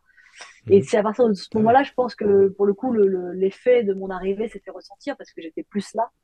C'était mmh. pas un cheveu sur la soupe euh, juste pour faire Formula One, la dernière émission du week-end. C'était tout le week-end euh, entier. Donc, je dirais que c'était une espèce de un peu de fraîcheur dans la mesure où, où j'avais plus de fraîcheur sur les endroits où on allait. Eux avaient fait ça depuis cinq ans euh, et tous les grands prix sont toujours les mêmes. Euh, c'est pas hmm. toujours les mêmes hôtels, mais presque. Un peu les mêmes restos, les mêmes machins. Et donc, et moi j'étais là et j'arrivais, j'étais enthousiaste sur tout. Je trouvais tout génial, pas blasé du tout. Je dis pas qu'ils étaient eux, hein, mais ils étaient plus, hmm. euh, on va dire, rompus à l'exercice que moi. Et donc j'étais un peu, j'avais cette fraîcheur là de, de, la découverte du truc. Et, euh, et j'étais à l'époque, euh, il y avait quand même Amandine Moraine qui était dans la boucle, qui venait pas mal, mais on était vraiment les deux seules filles à ce moment-là. Donc euh, c'était aussi la, la, la, seule femme de l'équipe. Donc c'était un, une manière un peu différente. Non, c'est pas vrai, d'ailleurs, je dis n'importe quoi. Il y avait Laurie. Je sais, pas, c'est dur. Je sais pas, je, je dirais quand même que c'était que, comme je suis assez souvent de bonne humeur, enfin toujours plutôt de bonne humeur, mmh, c'est euh, mmh. ce truc-là aussi qui est assez euh, agréable, je pense, pour eux à vivre, dans le mmh, sens où c'est, voilà, il n'y a, y a, pas d'embrouille, il n'y a pas d'accro, il n'y a pas de. Ouais. Ouais, ça revient un petit peu sur ce que tu. Euh, c'est simple, quoi. Ouais. On voit, je pense qu'on entend bien le lien entre ce que tu nous évoquais toi par rapport à la transmission euh, familiale, tu vois, le côté positif, pas de jugement, etc. Et puis, euh, on sent qu'il y a quand même une sacrée énergie aussi. Euh, d'ailleurs, c'est cette énergie, toi, alors il y a les enfants qui arrivent dans, dans une vie familiale, évidemment, ça prend de l'énergie. Euh, il, y a, il, y a, il y a les voyages aussi, les jet lag, ça prend de l'énergie. Mais toi, est-ce que tu as des tips, tu vois, à partager? Tu dis, tiens, c'est vrai que l'énergie, pour moi, ça passe par deux, trois. Euh, alors, des choses que tu fais peut-être naturellement et comme ça, tu te rends même plus compte. Mais euh, voilà, tu, tu, tu tiens d'où cette énergie au quotidien? Comment tu la gères? Déjà, je me préserve, je pense. Mhm. Ça veut dire que j'ai quand même une, une notion, de, et ça c'est arrivé avec les enfants, je dois, je dois reconnaître, une certaine rigueur dans le, le, le ne serait-ce que le temps de sommeil. Par exemple, je, je sais parfaitement euh, ce que je dois m'octroyer comme sommeil pour être en forme. Et, Ouais. et je sais que si j'ai euh, pas eu ce, ce truc de sommeil, je vais, je vais me récupérer un autre moment. Enfin, je, je, je pense que je me préserve. Ouais. Je dirais que c'est, c'est un des trucs qui me permet de garder l'énergie. Ouais. Euh, ça veut dire contrôler, finalement, contrôler l'énergie, l'énergie qu'on dépense, quoi. Euh, savoir que je, je, je, ce que je peux me permettre de faire ou pas, euh, euh, même ne serait-ce que euh, boire un coup ou un truc comme ça, euh, ça veut dire que c'est, c'est pas des soirs, ça, ça m'arrive encore, hein, mais c'est pas des soirées euh, jusqu'à pas d'heure en buvant, euh, je sais pas combien de litres d'alcool. euh, je fais, je fais toujours, en fait, je, je crois que je fais toujours un petit peu attention Hmm. tout le temps. Hmm. Je dirais que c'est ça qui me permet de garder l'énergie parce que j'ai jamais. Il y a des moments où je suis plus fatiguée, fatiguée que d'autres, bien sûr. Euh, mais c'est, ouais, je dirais que c'est quand même beaucoup le, le, sommeil qui, génère mon énergie, quoi. Par exemple, sur les grands prix avec du, jet lag, euh, les décalages, pour moi, j'y fais très attention. Je pars en, en avion, je sais que dans cet avion-là, euh, il faut que je dorme ou que je ne dors pas, que je ne dorme pas euh, tant de temps, parce que sinon je vais arriver, je vais pas pouvoir dormir, et, euh, etc. Hmm. Et donc, je, enfin, je fais attention à tout ça, quoi. Je, je, je Mhm. pense que le premier truc, c'est d'y prêter attention, je crois, à cette Ouais. énergie-là qu'on a. Ouais. Hein, Parce que euh, t'as, t'as vite fait de ne pas y penser, oh, bon, on s'en fout, on verra. Non, moi j'y pense tout le temps. C'est, c'est, je, pense, je, je sais à quelle heure je me suis endormie tous les jours. Je sais à quelle heure je me suis réveillée tous les... Enfin, tu vois, c'est un truc auquel je fais attention parce que c'est, c'est un indicateur pour moi de, attention, dors un peu Ouais. plus, hein, on Ah, mange ouais, mieux, bo- bois beaucoup d'eau. euh, Par exemple, il y a des Ouais. jours où j'oublie de boire. Je me dis, euh, ça c'est des trucs, je me dis non, faut faire attention, faut boire tout le temps. Enfin, c'est des petits trucs de rigueur euh, sur les Hmm. petits détails hein, qui sont cons, mais qui.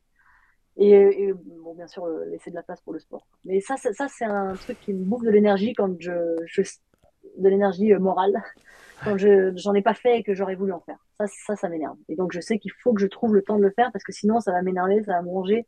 Putain, j'en ai pas fait Ah, pendant une semaine, ouais. machin, et ça va et ça va me mettre dans une énergie négative. Donc c'est euh, en fait je, je crois que c'est arriver à maîtriser euh, ton temps. Ouais. C'est, euh, tu l'as dit le mot d'avoir une attention régulière, euh, euh, pas une Ouais. grande attention de temps en Non, non, temps, oui, oui. mais tout le temps un peu d'attention sur ces basiques euh, de la santé, Ouais, quoi. Ouais, exactement. Ouais, et tu préserves vraiment ton sommeil. Donc en plus avec toi les, les jet lag, etc. Bah oui, effectivement, on sait que le Ouais, sommeil c'est. j'essaye de les travailler, quoi. Ouais. Ouais. Non, non, mais c'est c'est bien, c'est bien. C'est c'est plutôt que de d'avoir des grands des grandes intentions. Ah ouais aussi, euh, d'accord, ok. Ouais, Tu as, fais, une vitamine que tu recommandes, toi, qui non ou c'est pas pas de marque, hein, je parle Non, pas je de marque, fais. mais de... Non, oui, sans idée de marque, non, je fais, euh, j'ai fait une cure là qui m'a été recommandée par quelqu'un ouais, de merde. Oh là là. Bon, évidemment vitamine C, ouais, euh, de la vitamine D, j'ai de la ouais, vitamine D en gouttes, vitamine C en, croquet là, et, et un autre truc là. euh, Des oméga 3, des... non? Attends, tu me laisses aller regarder deux secondes parce que ça m'énerve de te Allez, on fait un break. Je vais meubler pendant que voilà, je me retrouve seul face à, à mes auditeurs. J'espère que vous passez un bon moment. Du zinc! Voilà! Ah, du zinc.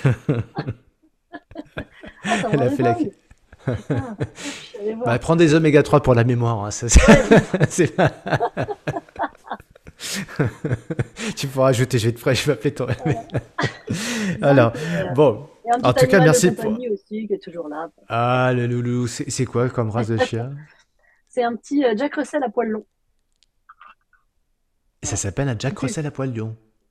Bah, en fait, c'est un Jack, mais t'en as à poil dur, donc le poil très court. Ouais, bien sûr, ouais, très connu, ouais. Et t'en as un poil. Euh, D'accord, c'est un jack, c'est aussi un, dur, un jack. Ça s'appelle le poil dur, lui, je crois. Enfin bref, en tout cas, c'est un, jack. C'est le, même qu'un jack. Si tu lui rases les poils, c'est un jack, mais il a plus de poils, donc je trouve ça plus mignon.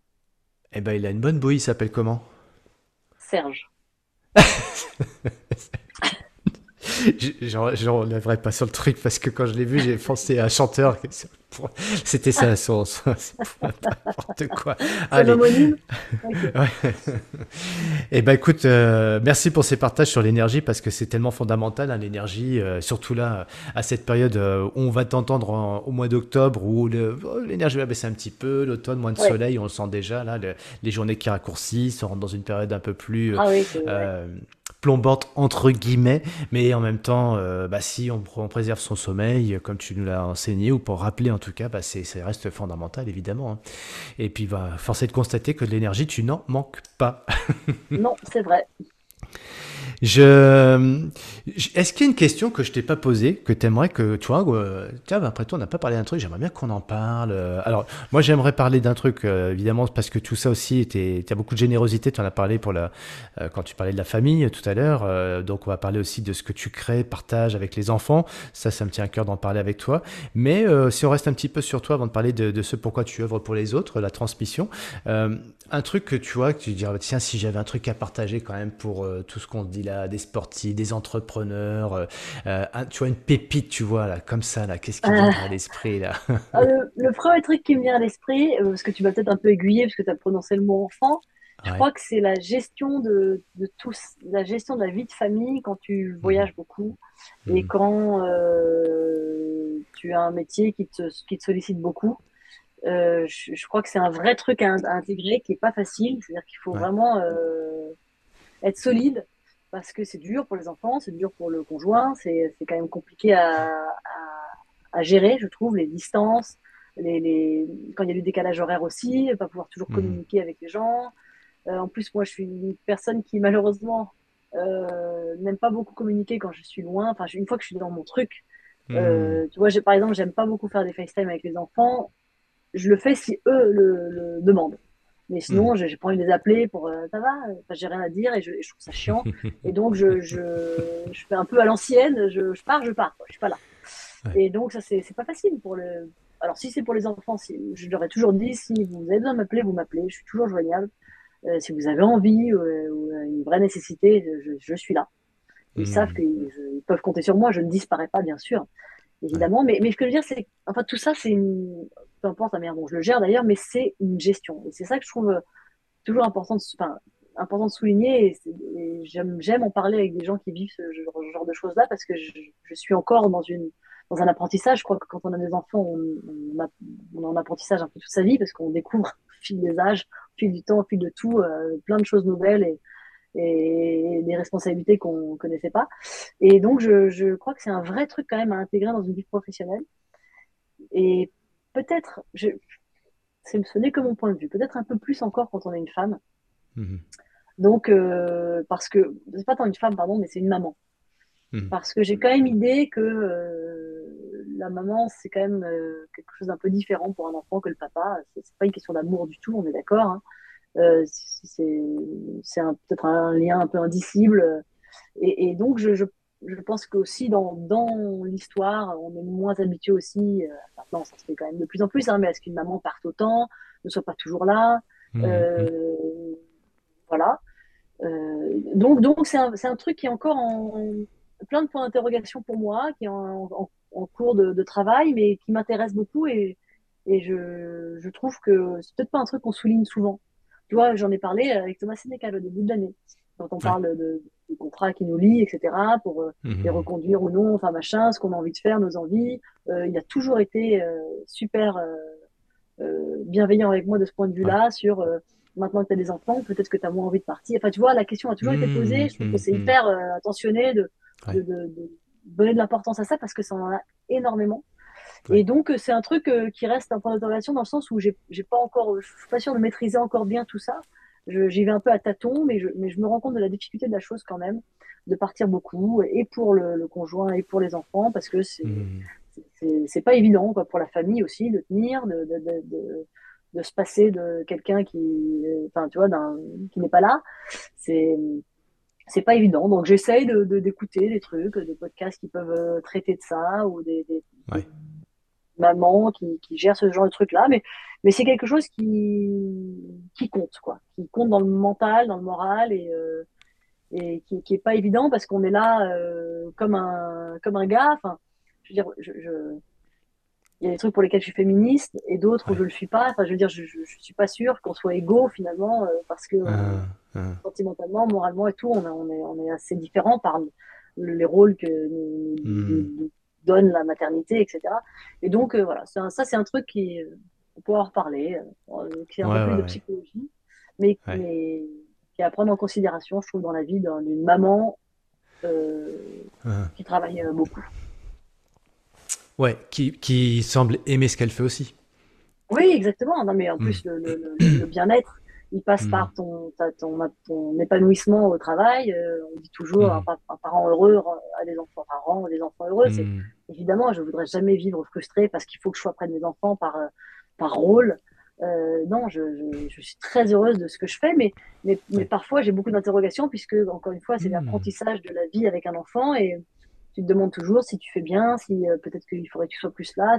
C'est des, c'est des problématiques euh, qu'on se pose beaucoup et je pense que pour le coup, en ça, on n'est pas du tout égaux avec les hommes. C'est que je pense vraiment pas que les hommes se posent ce genre de questions-là. Alors que moi, ça peut être quelque chose qui me travaille pendant tout un hmm. week-end de Grand Prix. je, je bien sûr. travail, je vis ma profession, mais j'ai en arrière pensé ces, ces petits tracas-là. Non, mais c'est bien que tu en parles parce que bah déjà d'une d'en parler, c'est déjà la première étape. et, tes enfants, euh, pour l'entendre, déjà de dire que c'est bien, bah, si en plus elle en parle, tu vois, ça tracasse un peu, bah déjà c'est une façon de qu'elle pense à nous. Je considère, je sais pas comment le gérer, mais je considère. Ouais, bah c'est quoi, voilà, exactement. Et puis, euh, tu vois aussi, euh, c'est vrai que bon, je, je, regarde très, très peu le, le, sport à la télé, c'est pour ça que, comme je disais tout à l'heure, je fais du podcast, ça me permet de me connecter avec les sportifs et le monde du sport. à défaut, pour le coup, par contre, j'en fais beaucoup. Mais tu vois, je, cet été, j'ai alors je crois que c'est Van Der Poel, hein, le, cycliste belge, euh, qui euh, avait dit bah écoute, moi je fais le tour, mais par contre, il faut juste intégrer une chose, c'est que ma femme est en fin de, et donc si elle accouche, j'arrête quoi. Et tu vois, ça c'était impensable, un de le faire, deux de le dire, et alors de le tu vois, là maintenant c'est dit, ça se fait, et ça, tu vois, c'est comme tu entends des directeurs sportifs aujourd'hui, les mêmes directeurs sportifs il y a 5, 10 ans, 15 ans, 20 ans, ils avaient des propos il y a 20 ans, tu parlais de, de, féminisme tout à l'heure, tu vois, tu dis, mais c'est pas possible ah que ce type-là ait dit cette phrase-là, mais c'était un autre contexte, c'était un autre temps, et, les gens changent, les temps changent, et les hommes aussi peuvent aussi se questionner sur euh, les mêmes questions qu'une femme, comme tu nous les as partagées, enfin, c'est mon sentiment aujourd'hui, alors qu'il y a 5, 10 ans, sûrement, peut-être pas, tu vois, donc euh, c'est vrai que bah, faut vivre avec son temps, comme on dit, mais là, je pense que les choses vont dans le, dans le bon sens, j'ai le sentiment. En tout cas, quoi. je crois aussi, je crois aussi. Après, hmm. oui, oui, oui, il faut. Euh, oui, tout à fait. c'est un autre débat. non, mais je veux dire, je... non, mais ce que je veux dire, c'est que je, trouve dur de ressortir des images d'archives d'hommes qui ont prêté des, des, ah, mots, enfin, tu vois, à une situation euh, qui, dans le contexte dans lequel ils vivaient, ils n'auraient pas pu penser hmm. autrement. Enfin, je veux dire, oui, ça, ça, nous offusque, mais à l'époque, ça faisait partie de la manière dont il vivait. Donc, ce qu'il disait n'était pas fait pour offenser, il mmh. était juste, ça, ça, traduisait juste l'époque dans laquelle il vivait. Donc, je, Exactement. Ouais, j'ai une petite théorie là-dessus, en fait, c'est que plutôt que de, de, de, dire aux gens ce qu'ils doivent dire, plutôt que de sensibiliser les gens sur ce qu'ils doivent dire ou ne pas dire, etc., on sait que ça ne marche pas de toute façon, sauf sous la torture, sauf sous des, ou des, avec des effets à court terme qui fonctionnent. Mais là, le, ce qu'on se dit finalement, c'est qu'il y a un environnement qui fait que on a des postures, des attitudes et des discours qui sont liés à cet environnement. Donc moi, ma conclusion, elle est simple, hein, c'est très personnel, c'est que si on veut que les gens évoluent, faut jouer sur quoi? Sur l'environnement et pas sur eux. Donc euh, voilà, mais c'est pas si simple que ça à faire, ça prend du temps, mais voilà, les, les, avec le temps.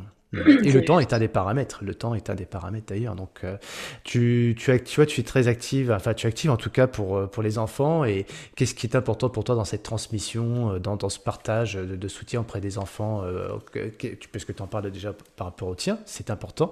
mais de façon plus générale, pour toi, c'est qu'est-ce que ça évoque pour toi, les l'enfant et, comment tu veux soutenir un peu cette, cette voix de l'enfant? Toi, tu dis, tu as été préservé. J'ai eu la chance d'être dans un environnement où voilà, papa, maman nous ont aidés, nous ont vraiment tu vois, mis dans un environnement, une fois de plus, où on a pu s'exprimer et, devenir ce que, ce, que, ce que nous sommes aujourd'hui.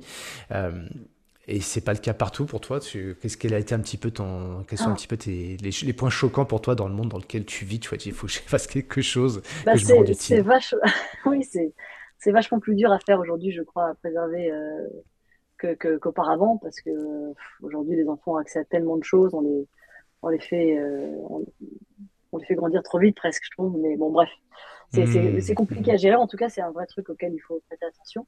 Euh, mais, euh, mais oui, pour reparler des enfants et de l'attention que je leur porte, j'ai été euh, très sensibilisée par une démarche il y a, je crois que ça fait plus de dix ans maintenant, le président d'une association que je marraine donc depuis ce moment-là, qui m'avait contacté sur Facebook. À l'époque, je lisais mes messages Facebook et je, je, je, voilà, je me félicite de les avoir à cette époque-là parce que c'était le moment où j'ai rencontré Eric Friedrich, qui est donc le président de cette association-là, et qui m'a euh, fait un message super touchant, qui était une approche qui était très simple, très euh, évidente. Quoi.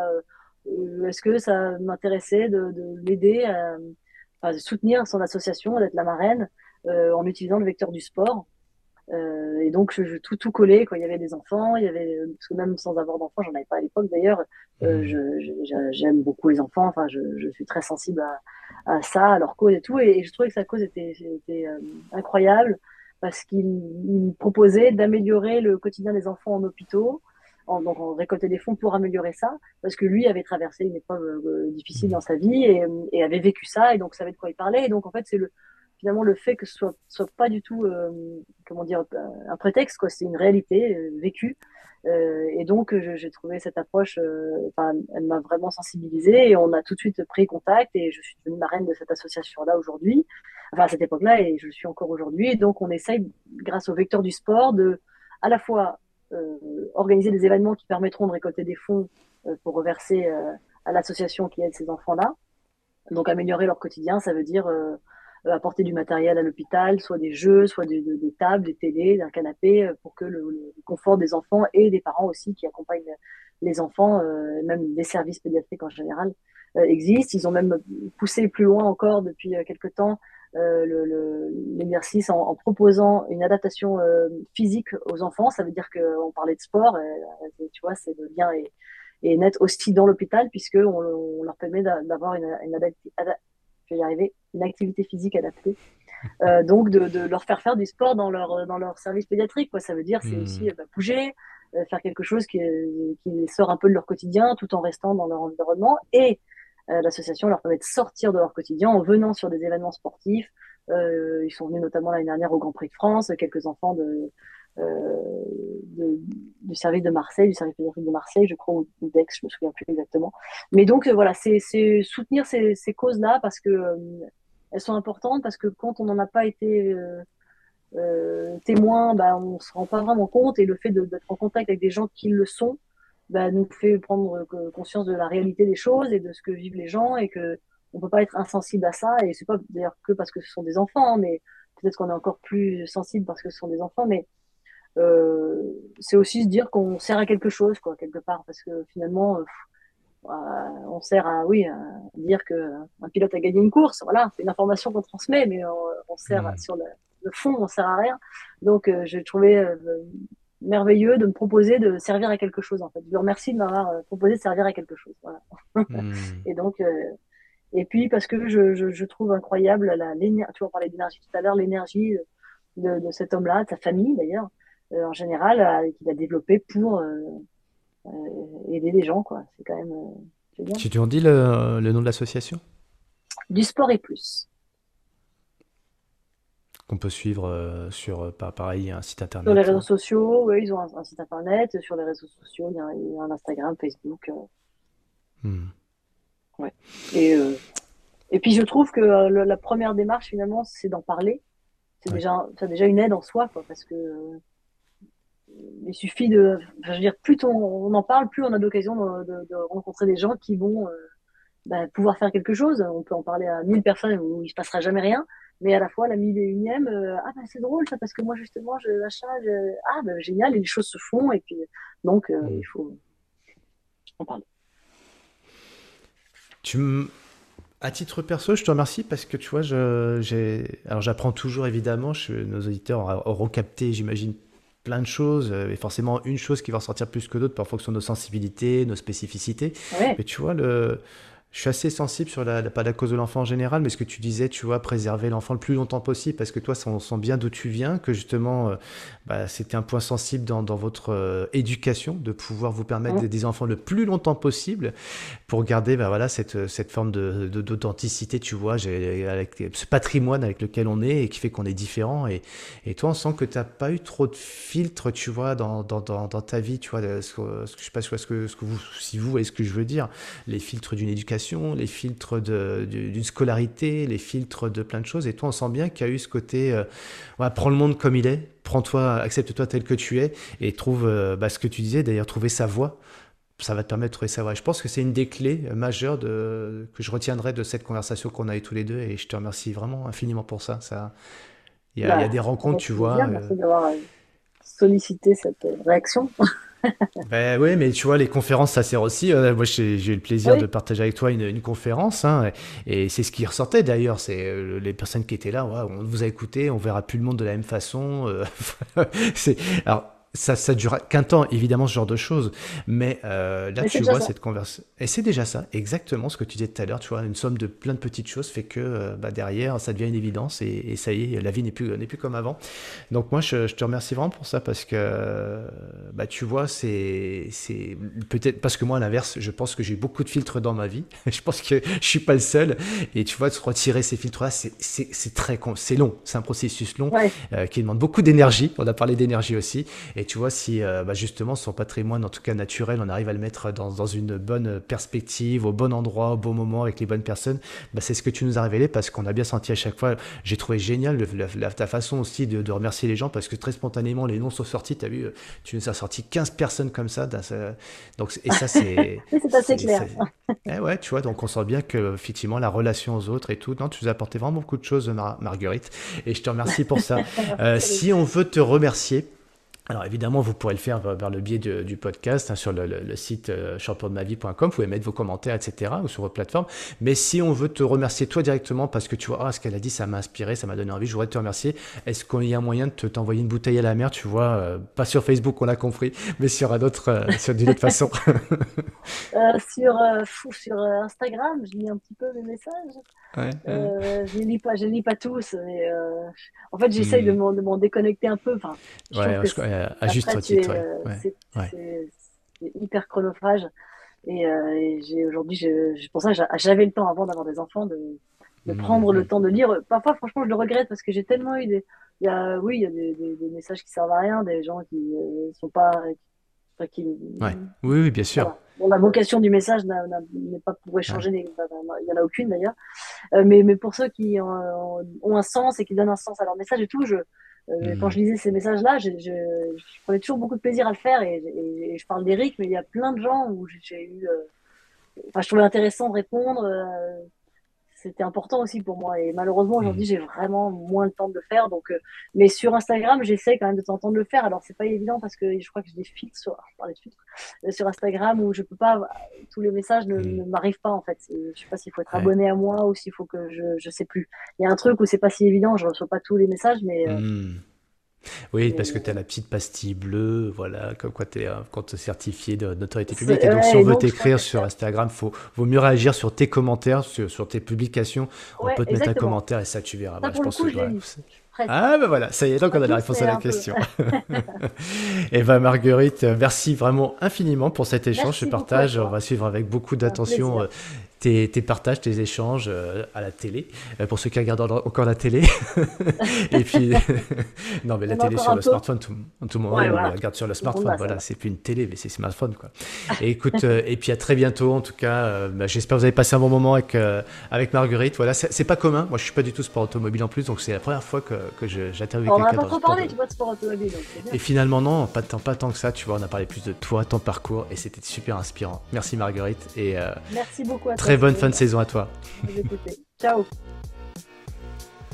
Merci à tous d'avoir écouté ce nouvel épisode Champion de ma vie. Si vous souhaitez entrer en contact avec nous, vous êtes les bienvenus.